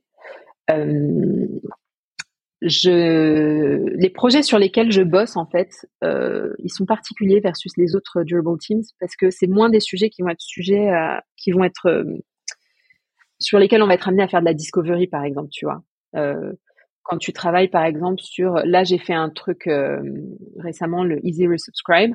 En gros, euh, jusqu'à présent, quand tu annulais ton membership, euh, tu pouvais pas revenir sur ta décision avant la fin de ta de ton billing cycle. Donc en gros, j'ai travaillé là-dessus. Euh, c'est pas forcément sujet à euh, vachement de discovery, vachement d'itération, etc. Tu vois. Là pour le moment, je pense aussi que c'est lié au fait que je dois peut-être faire mes preuves dans cette équipe, tu vois. Euh, mais voilà, donc en gros, à partir de là, je, commence à maqueter mes options, mes idées, euh, voilà. Je tag les différentes personnes dans dans mon Figma. Euh, je vérifie aussi auprès des devs si techniquement on a des bloqueurs, parce que bah, comme partout, il peut, il peut arriver qu'on ait de la dette technique sur un sujet. Donc ça, c'est important de le savoir. On a à peu près un tiers des ingés qui sont en France. Donc pour moi, c'est plus facile aussi d'échanger avec eux. Euh, voilà, et puis bah, on, itère. Euh, on a des design reviews aussi qui permettent euh, de, de challenger notre travail auprès du reste de l'équipe design avec des personnes qui sont très très seniors. donc c'est vraiment hyper cool de, de, profiter de leur expérience. voilà. Après on a on a plein de, de rituels aussi. Enfin, on travaille en sprint de deux semaines. On a on a des sprint planning pour planifier ce sur quoi on va travailler. Euh, on fait des, des workshops aussi parfois pour réfléchir à certains sujets. Enfin, c'est vraiment ad hoc en fait en fonction du besoin. Tu vois là, par exemple cette semaine pour la première fois, j'ai été amenée à faire de la facilitation dans des workshops pour réfléchir à à des choses qui vont arriver sur Medium. Euh, voilà, c'est vraiment euh, vraiment ad hoc. Là, les durable teams, c'est aussi un, un, sujet qui est assez récent pour nous. Enfin, tu vois, c'est comme si on redevenait une startup. C'est vraiment ça. Donc il y a une phase où on se dit bon. Euh, Là, la prio, c'est tout ce qui touche au paiement, etc., tout ce qui peut quaquer, toutes les opportunités manquées. On va, on va réparer ça, on va colmater tout le truc. Et après, on prendra le temps de se poser, de faire des choses euh, un peu plus euh, long terme, tu vois. Donc là, on est encore là-dedans. mais on a des idées pour la suite de, de projets un peu plus où il y aura peut-être besoin de plus de disco, etc. Voilà. Et donc après, en termes de, de team design, on a aussi des, des missions entre guillemets un peu plus transverses. Donc là, tu vois, on a on avait des researchers, on n'en a plus. Donc là, c'est vraiment à chacun de se prendre par la main pour faire de la research, tu vois. Donc euh, ça, c'est un truc, je me rends compte aussi dans les grosses boîtes de la tech, les gens ont un peu l'habitude de déléguer ça, tu vois. Et là, en fait, euh, on peut plus, il faut le faire, quoi. Donc euh, moi, je, je travaille là-dessus avec une collègue sur comment est-ce que on va permettre aux gens de se prendre en main pour aller faire ça euh, quand, tu parles des gens, tu parles pas que des designers, du coup tu parles de toute la boîte Ouais, je, parle de toute la boîte potentiellement. Quiconque a envie d'aller creuser un sujet doit pouvoir le faire. Donc euh, l'idée c'est vraiment de d'empower, tu vois, les, les personnes, les contributeurs. Donc euh, donc voilà, on, réfléchit sur tout ça. c'est aussi pour ça que j'ai rédigé récemment une story hyper détaillée sur ce que moi j'ai appris sur les user interviews. Parce que initialement je m'étais dit je vais faire un truc pour mes collègues. Et en fait euh, non. Enfin il faut que tout le monde puisse euh, lire un truc comme ça euh, donc je l'ai publié c'est visible gratuitement sur Medium tu vois mais je mettrai le lien dans, la description pour les gens qui s'intéressent ouais bah carrément merci et, et, voilà et là on est dans cette optique là d'essayer de démocratiser le truc on réfléchit à comment déjà tester l'appétit des gens pour faire ça en interne aussi parce qu'on a, on a bien conscience que tout le monde a plein de boulot, euh, mais on veut pas que ce soit la responsabilité, euh, tu vois, une sous-traitance en fait ce sujet-là. Je pense qu'on bosse tous dans la tech et c'est important qu'on soit capable d'aller parler à des utilisateurs. Euh, donc voilà, je, c'est quelque chose qu'on fait déjà. Tu vois, récemment on a fait, enfin, ma collègue Neuf a travaillé sur les la vérification. Tu sais, aujourd'hui, tu as des gens qui ont un badge. S'ils ont écrit un livre, ils ont un badge sur Medium. Et, euh, et, voilà, ce projet, il est né d'interviews qu'elle a fait avec des, des, utilisateurs qui étaient eux-mêmes auteurs, etc., pour bien scoper euh, ce que serait ce badge euh, et pourquoi il fallait le faire, et être sûr qu'on le faisait pour les bonnes raisons, etc., euh, avec l'impact, l'impact qu'on désirait aussi, tu vois. Donc, donc voilà, aujourd'hui, on travaille beaucoup avec des surveys. Ça, pour moi aussi, c'est différent par rapport à mon expérience précédente parce que euh, tu vois, là où, là où j'étais avant, je pouvais parler très facilement en direct avec des utilisateurs et j'avais pas besoin d'un volume de réponses énorme. tu vois, si je contactais des utilisateurs, je savais que ce serait gérable pour moi le volume de réponses. Là, tu fais un survey, euh, le volume de réponses, il est colossal. Donc, euh, tu vois, là, récemment, j'ai creusé sur un truc et s'est aperçu qu'il y a des gens qui, je vais peut-être me tirer une balle dans le pied en disant, mais il y a des gens qui s'abonnent au membership et ils disent qu'ils le font pour écrire, sachant que écrire sur Medium, c'est gratuit. Et on a voulu creuser ce truc-là, donc je suis retournée dans un survey qu'on avait fait, et là, pour le coup, je l'ai épluché à la main, bah, c'était pas, c'était pas la même histoire que quand j'étais chez Apricity avec euh, euh, quelques centaines de patients, tu vois. C'est vraiment, euh, autre chose quoi. Ouais, j'ai lu qu'en préparant l'émission, j'ai lu qu'il y avait plus, enfin plus d'une centaine de millions de personnes euh, d'utilisateurs actifs par mois sur la plateforme. Alors je sais pas si les chiffres sont exacts, mais euh, je pense que ça donne un, bon ordre d'idée. Donc oui, j'imagine que le, la masse n'est pas tout à fait la même à traiter du coup. C'est ça. ça. Bah là, je te dis, ce, ce, en fait, on a fait un premier survey pour comprendre pourquoi les gens achetaient une membership. Et donc ça, c'était l'une des réponses qu'on a voulu creuser. Donc je suis allée creuser à la mano euh, ce truc-là. C'est c'est du c'était du taf quoi. Donc euh, mais mais ouais c'était super intéressant et moi ça m'a aussi appris appris des choses quoi. Donc euh, après j'imagine que du coup le, le, revers de la médaille c'est d'avoir beaucoup de choses à traiter mais le gros avantage c'est que tu as beaucoup d'informations et que tu as de quoi faire. Hmm. C'est ça. Super. Il y a un, un petit point donc là, sur toute la recherche pour savoir, pour faire en sorte que tout le monde puisse euh, être indépendant et tout, je, vois le sujet. Tu as parlé de, trois équipes, euh, de trois verticales, on va dire, sur Medium. Moi, la, question que je voulais me poser, c'est un peu, tu as parlé des designs critiques, de, des commentaires dans Figma, etc. Comment vous faites pour euh, bah, garder de la cohérence? Je trouve que Medium est un produit hyper cohérent, quel que soit l'endroit où tu es, tu pas l'impression de te dire, mince, je suis passé de d'une feature A et une feature B et je sens qu'il y a deux équipes qui ont bossé dessus. Comment vous faites pour euh, essayer bah, de garder cette cohérence, de faire en sorte que bah, toi, si tu fais une modification euh, dans, ton équipe, bah, ça, ça soit bien répercuté ailleurs s'il y a des impacts, etc. Comment vous, comment vous communiquez, comment vous discutez? Et puis la deuxième question qui sera derrière, c'est d'autant plus comment vous faites, toi qui es en France, alors qu'il y a des gens qui sont aux US, sur la côte ouest Ouais. le rire nerveux. Euh, alors, la, première question, euh, comment on fait? Alors déjà, Medium, ce qui nous facilite beaucoup la vie, c'est que c'est un produit qui est minimaliste. Donc souvent, quand tu vas hésiter entre plusieurs options, ça sera souvent la plus simple, la plus pure euh, qui va gagner. Mais ça, tu le sais déjà. Euh, si tu proposes d'un coup de mettre des couleurs ou quoi, il y a des chances que tu te prennes un petit taquet en design review. donc, euh, donc voilà, ça, ça fait partie du truc. Mais tu vois, ça t'apprend à avoir une rigueur de hiérarchie, une rigueur dans ton design que je trouve hyper intéressante. voilà. Ensuite, évidemment, on a un design système euh, quand je suis arrivée, on avait une personne qui gérait le design system. Aujourd'hui, on le gère nous. Euh, mais voilà, on communique beaucoup. On a une, une, réunion toutes les semaines pour parler des évolutions dans le design system. Donc euh, voilà, l'info elle circule vraiment euh, de façon euh, hyper fréquente. Euh, on a des bots aussi dans Slack qui nous disent quand il y a des changements dans le, on l'appelle le MDS, le design system de Medium. Euh, donc voilà, ça, je pense que c'est un premier élément euh, qui aide. Euh, donc on a la design review qui a lieu tous les mercredis où on peut se montrer des choses. Euh, on se demande aussi beaucoup du feedback en asynchrone. On se tag dans Figma ou alors on, on, a un channel privé juste avec les designers où on leur dit attends, voulez bien aller jeter un coup d'œil. On a aussi un design all hands tous les tous les mois où on se montre ce qu'on a produit dans le mois. On a des stand-up virtuels où on met des liens vers ce sur quoi on travaille. Euh, enfin, voilà, on, essaye vraiment de faire circuler l'info euh, pour euh, déciloter au maximum. moi, après, de façon purement pratique, j'ai compris que j'aurais pas des journées 9 to 5 quoi. c'est impossible quand tu travailles avec une boîte où il y a plusieurs fuseaux horaires comme ça. Euh, donc euh, le mercredi, je ne travaille plus le matin, je travaille de nuit. Euh, à la place. Donc je fais l'après-midi. Ensuite, je prends un, temps pour m'occuper de mes enfants et ensuite je me remets devant mon ordi. Euh, voilà, les gens voient mon calendrier, ils voient qu'il y a un, un, bloc où faut pas toucher, j'accepterai pas les réus parce que c'est là que je m'occupe de mes enfants en fait. Mais voilà, après c'est assez courant que je rallume mon ordi plus tard ou alors j'ai Slack euh, sur mon téléphone et je débloque les gens parce que tu peux pas les laisser poireauter jusqu'au lendemain quoi. Donc en fait, la frontière entre le pro et le perso, elle est un peu plus euh, perméable qu'avant.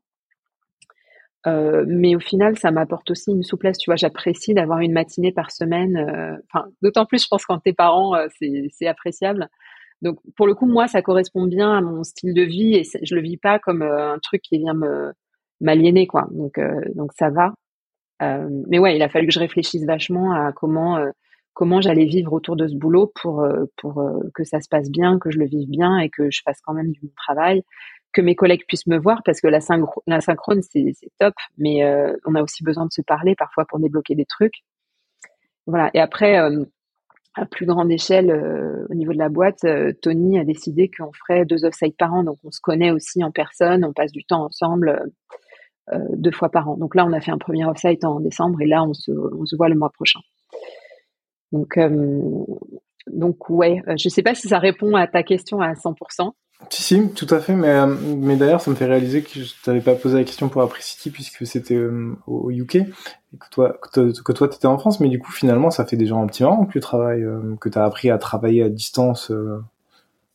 Ouais, en fait, bah déjà sur les US, je travaillais un peu à distance chez vente privée euh, donc euh, j'ai toujours eu un peu ça quoi. Et euh, chez Ubisoft, pareil, j'avais pas mal d'interlocuteurs qui étaient pas basés en France. Euh, en fait, les, les, moments où j'ai travaillé 100% en français, c'est plutôt les exceptions dans mon parcours. Et au final, après, tu vois, après City, c'était différent parce que t'as qu'une heure de décalage horaire, donc finalement, c'est c'est invisible, quoi. Et en revanche, je me déplaçais beaucoup plus souvent. Tu vois, j'allais euh, style une fois par mois en Angleterre à un moment donné, voire deux fois par mois, voire une fois j'y suis allée euh, deux semaines de suite. Enfin, c'est, c'est, on se voyait euh, quand même régulièrement parce que l'Eurostar, c'est. C'est un peu plus simple que l'avion. Ouais, ouais, ouais. Il y a un autre sujet que je voulais aborder avec toi, c'est l'UX Writing. C'est d'autant plus important quand tu bosses dans une boîte où le, leitmotiv c'est l'écriture. Est-ce que aujourd'hui vous avez des gens qui sont dédiés à la copie j'ai bien compris qu'avec les coupes budgétaires, ça a un peu changé, mais aujourd'hui, est-ce que vous avez des gens qui sont là bah, pour vous aider à faire vraiment de la copie? Parce que je trouve que c'est un métier vraiment différent du métier de, product designer. Est-ce que vous avez des, gens comme ça dans, vos équipes? Alors non, on n'a pas du X-Writer euh, à proprement parler. Euh, en revanche, on a, des, on a une équipe qui est dédiée, dédiée au contenu. C'est-à-dire quand, quand tu as envie d'écrire un truc vraiment bien. Là, tu vois, par exemple, j'ai un projet où je sais que la copie, ça va être vraiment critique et on a besoin d'expliquer quelque chose au sujet de, de médium, qui on est, etc. Euh, je suis allée chercher quelqu'un de cette équipe parce que c'est des gens qui écrivent extrêmement bien, qui ont un tone of voice, qui ont travaillé déjà là-dessus. Euh, voilà, tu vois, si tu es abonné à, à, Medium, tu reçois une newsletter qui s'appelle The Edition et qui est euh, un texte écrit par une personne de cette équipe à chaque fois avec une, une curation d'articles. Donc ces gens-là, ils peuvent nous aider. Après, je sais que c'est pas la même chose que le UX writing. En plus, moi, c'est vraiment particulier parce que c'est pas ma langue maternelle. Donc en général, je fais relire mon travail par quelqu'un euh, qui est natif pour euh, qu'on puisse euh, rebondir, chercher des solutions, etc. Tu vois. Mais oui, mais donc du coup, c'est pas quelqu'un dont, c'est le poste à temps plein, mais cela dit, ça reste quand même quelqu'un qui est pour qui l'écriture c'est pas un, va dire un side, c'est vraiment leur, leur, travail et donc en fait eux sont, sont là pour t'aider dans tous les cas. C'est quand même des gens qui ont une compétence.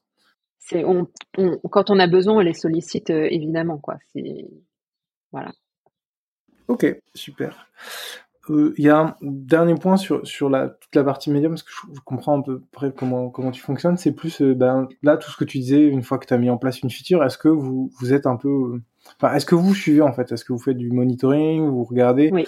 On n'a pas parlé de data analyst, mais est-ce qu'il y en a aussi dans l'équipe pour vous aider à vous assurer que tout fonctionne? Parce que l'avantage, c'est comme vous êtes beaucoup, la masse critique est suffisamment importante pour avoir des résultats très rapidement et, de manière très visible.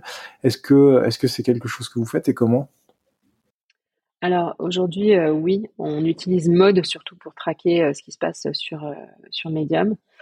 on a un data scientist qui est en train de faire du ménage là-dedans. Il est arrivé là il y a peut-être un mois ou deux et euh, il est en train de tout reposer, euh, tout remettre à plat parce qu'en fait, euh, comment dire, tu as des, t'as des données qui sont indispensables pour piloter ton activité. Et puis, tu as des données qui sont là parce qu'un jour, il y a quelqu'un qui a dit, tiens, ce serait sympa de savoir telle info. Puis en fait, le truc, il est là et il vient brouiller la lisibilité. Et, et voilà, donc là, on est un peu en train de tout remettre à plat, de réévaluer nos besoins par rapport à tout ça. Et évidemment, quand on ship quelque chose, euh, oui, on monitor, tu vois. Là, euh, récemment, par exemple, euh, moi, j'ai touché un truc dans un email. On s'est rendu compte que ça fonctionnait pas. On va le virer parce qu'il est hors de question de laisser un truc là qui sert à rien, quoi, qui qui fonctionne pas comme on voudrait. Donc, donc oui, on, on surveille ça. on regarde. Moi, après, la data, c'est pas c'est pas le truc où je cartonne. Moi, je j'adore travailler la donnée qualitative parce que c'est plus mon parcours, il a plus été euh, ainsi fait entre guillemets. Mais j'apprends, tu vois. Genre là, je commence à mettre le nez dans les datas et, euh, et c'est hyper intéressant. Je me rends compte qu'il y a des opportunités, donc euh, j'en fais part à nos PM, etc. Donc donc ouais, il y a, y, a, y, a des, y a des opportunités liées à tout ça, oui. Ok, super.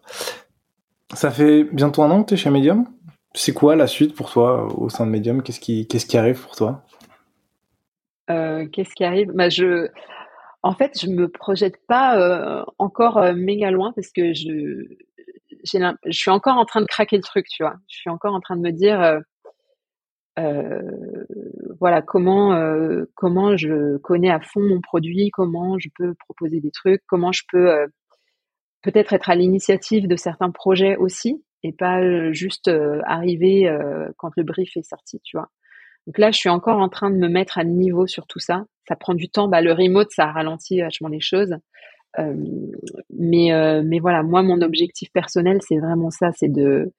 Je me rends compte en fait que euh, là, tu vois, par exemple, j'ai une collègue américaine qui a eu une promotion et qui le mérite de 100%, tu vois. Mais je me rends compte, les promotions, le système de promotion aux États-Unis, c'est en train de devenir un peu pareil en France. Tu vois, tu as des gens qui commencent à publier leur grille de, euh, senior, lead, etc. Et, en fait, je me rends compte, euh, c'est hyper euh, hyper scripté. Donc pour toi, c'est hyper facile de dire bon bah voilà, pour moi l'étape d'après c'est ça, donc il faut que je progresse sur tel et tel et tel aspect, tu vois. Et euh, du coup, je me, je me projette, euh, oui, chez Medium, je me vois pas partir, tu vois, aujourd'hui, si c'est ça ta question, parce que je, j'ai conscience que j'ai fait pas mal de. Non, non c'est, pas, c'est pas du tout ça la question, c'est plus quels sont les, les sujets, enfin, j'imagine aussi que j'ai bien conscience que tu peux pas tout nous dire, mais quels sont bah, les prochains sujets sur lesquels tu veux évoluer, etc. Mais ce dont tu es en train de me parler. Euh, alors moi, il y, y, a un sujet euh, sur lequel je, enfin, il y a deux sujets sur lesquels je milite, mais je peux pas en parler. Mais voilà, je suis clairement en campagne de harcèlement intensif de nos PM pour euh, pour faire arriver les choses.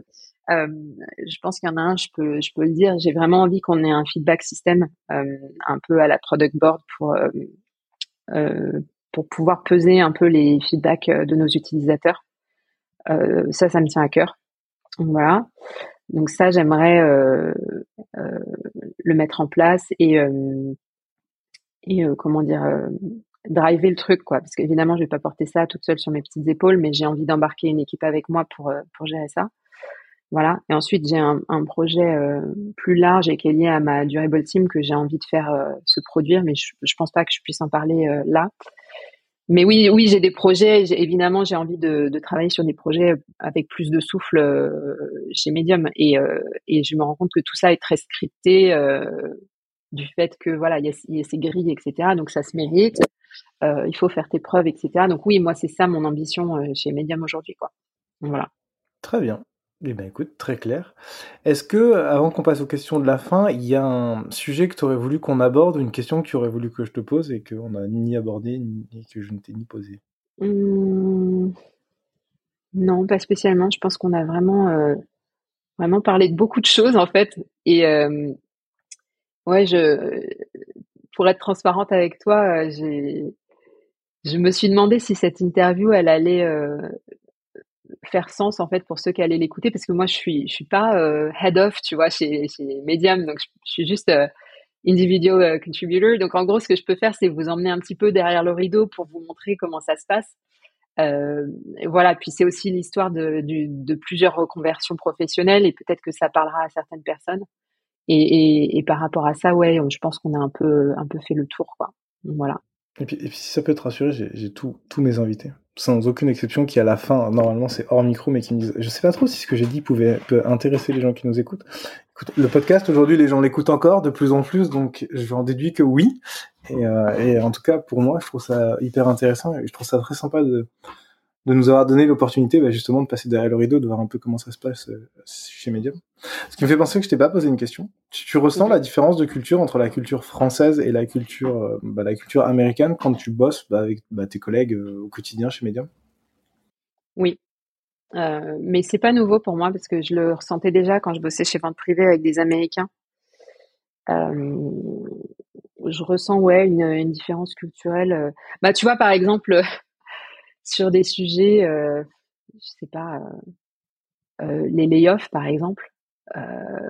pour nous Français, c'est hyper violent d'assister à ça parce que c'est pas du tout dans notre culture du monde du travail.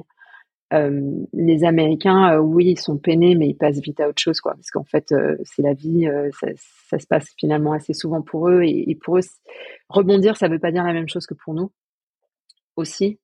Donc voilà, il y a ça.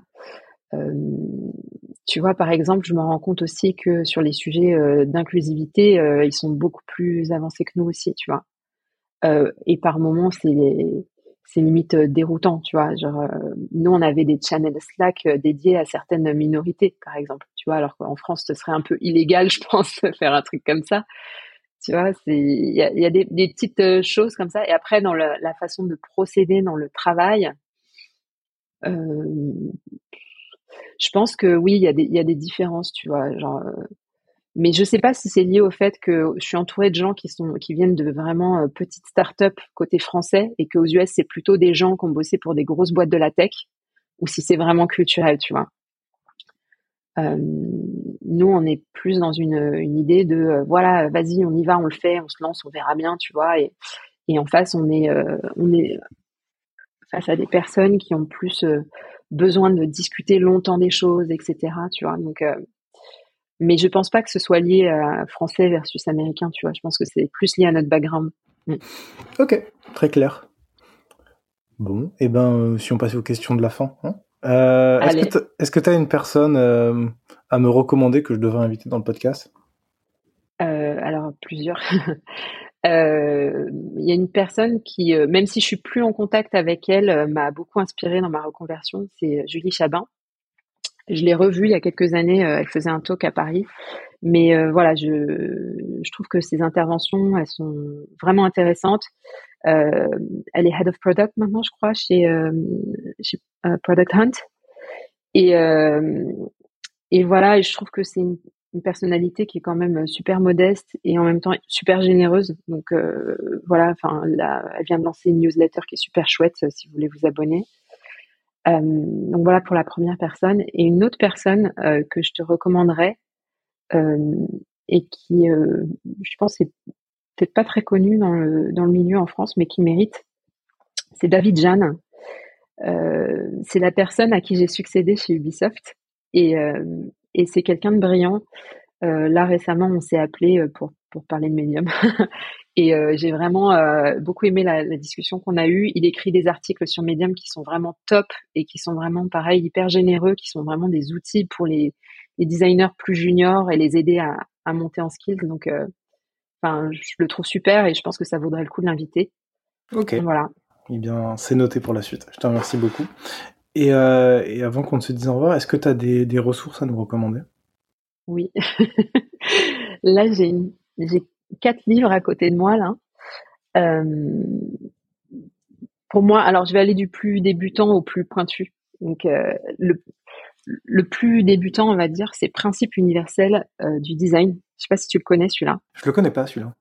Il est super bien. Bah, ça pour quelqu'un vraiment qui veut découvrir les basiques du design et même pour quelqu'un de plus senior, moi j'ai appris des trucs en le lisant. Il est, il est super bien quoi. Il est hyper intéressant.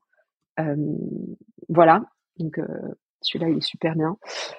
Il y a le Don Norman qui est juste le basique quoi. Euh, celui-là, à chaque fois que quelqu'un sort, j'ai honte, je m'endors à chaque fois que j'essaye de le finir dessus.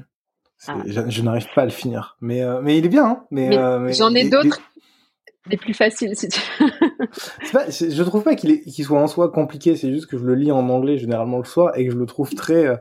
Alors je trouve qu'il y a. C'est très très dense et que beaucoup de textes pourraient être virés pour aller à une idée très simple. Voilà, c'est mon avis. je trouve que je trouve que c'est vrai dans pas mal de bouquins euh, qui parlent de produits, c'est-à-dire que souvent il y a deux ou trois idées fortes et en fait euh, après ça va être des illustrations, des manières différentes d'amener le truc et tout. Et là ah ça va m'amener à te parler peut-être d'une autre personne qui est intéressante. J'ai une, une, ancienne collègue qui est une fille super euh, qui s'appelle Solène Lagré, qui est pas designer pour le coup, qui est PM, mais elle s'est mise à rédiger, bah, toujours sur Medium, désolé, je parle que de Medium, mais des résumés euh, de bouquins de tech. Genre, euh, et, c'est super bien ce qu'elle fait. Franchement, euh, allez voir. Et, voilà, donc pour les gens qui s'endorment sur les, livres en anglais où il y a beaucoup de redites, voilà.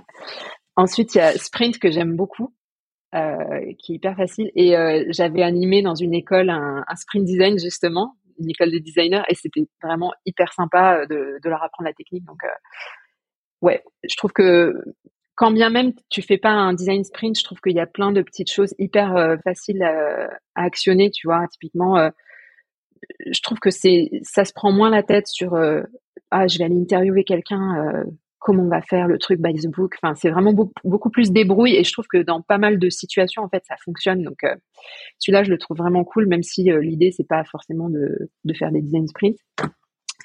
Et enfin, la Bible, c'est le Karine l'Allemand. Je sais pas si tu as beaucoup de gens qui t'en parlent de celui-là. On m'en a parlé une fois et euh, je, je, vois celui que tu as. Moi, je crois que j'ai le volume 2 et pour le coup, je, pareil, j'ai pas encore totalement réussi à le lire. Mais, mais ah, par contre, celui-là, c'est tellement une Bible. Il y a tellement de choses dedans.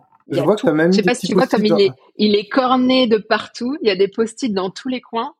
Et régulièrement, je le ressors, quoi. Je suis là, attends, je veux faire ça. Euh, c'est quoi déjà les basiques euh, Enfin, c'est vraiment euh, bah, mon bécherel, quoi, de, du design, quoi. Donc, je le trouve, je le trouve vraiment super. Et tu vois, j'avais envie de le recommander à mes collègues anglophones et ils n'y ont pas accès, quoi. Ça n'a pas été traduit et je trouve que ce livre, il le mérite. Enfin, voilà. Et euh, sinon, attends, un dernier pour la route. Là, je viens de finir Discovery Discipline. qui est super aussi. Voilà, ce que je trouve top, c'est le côté convergence qui, je trouve, est parfois survolé dans les bouquins de design. Donc voilà. Je, ne peux que renvoyer les auditeurs et les auditrices sur l'épisode Discovery Discipline parce qu'on avait fait un épisode bah, d'une heure dessus avec avec l'équipe bah, pour en parler. Euh, si les gens veulent te contacter pour discuter avec toi, on les renvoie vers quelle plateforme? LinkedIn. Euh, je réponds. Enfin, parfois je mets du temps. Si, si c'est genre euh, des, des, recruteurs ou quoi, je peux mettre un peu de temps à répondre, mais enfin, ça arrive qu'il y ait des, des juniors qui m'écrivent ou euh, des gens qui veulent juste parler euh, entre designers et en général, je réponds assez vite parce que je trouve ça chouette de faire vivre la communauté. Donc, donc voilà. Et puis ben sinon je suis sur Medium. c'est ce que c'est ce que j'allais dire. En plus de ton lien sur LinkedIn, j'allais mettre, euh, je mettrai ta, ton profil Medium sur lequel tu as mis des articles et euh, bah tous les liens tous les liens et toutes les références que tu as données durant l'épisode, je les mettrai dans bah dans la description. Dans, les gens nous écoutent pour euh, pour aller tout retrouver. Et puis voilà. Et je vais dire un dernier truc. Si vous allez visiter ma page Medium, j'ai publié que deux stories, mais allez voir mes listes parce que j'enregistre des articles que je trouve super cool sur Medium. Et, euh, et, voilà, et là-dedans, si vous êtes en recherche d'infos, il y a aussi des super contenus qui circulent euh, sur la plateforme. Et donc, euh, c'est aussi un bon raccourci d'aller piquer les listes des, des, gens qui y sont. Tu sais que c'est tu sais que c'est comme ça que j'ai découvert que les listes sont publiques maintenant. Je savais pas. Ouais, c'est récent. Tu peux, tu peux même suivre une liste Ouh. et notifier quand il y a des nouvelles choses. Bien. Écoute, je ne savais pas tout ça. Très bien. Eh je te l'apprends. Bah, merci beaucoup, Sophie. En tout cas, merci pour ton temps. C'était hyper intéressant. C'était génial de découvrir comment bah, ton parcours déjà et puis comment ça fonctionne chez Medium. Et puis, ben, du coup, je te remercie encore et je te dis à très bientôt. Avec plaisir. À bientôt. Merci beaucoup. Salut. Ciao.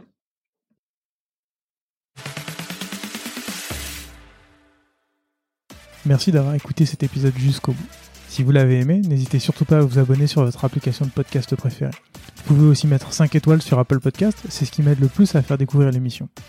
A très bientôt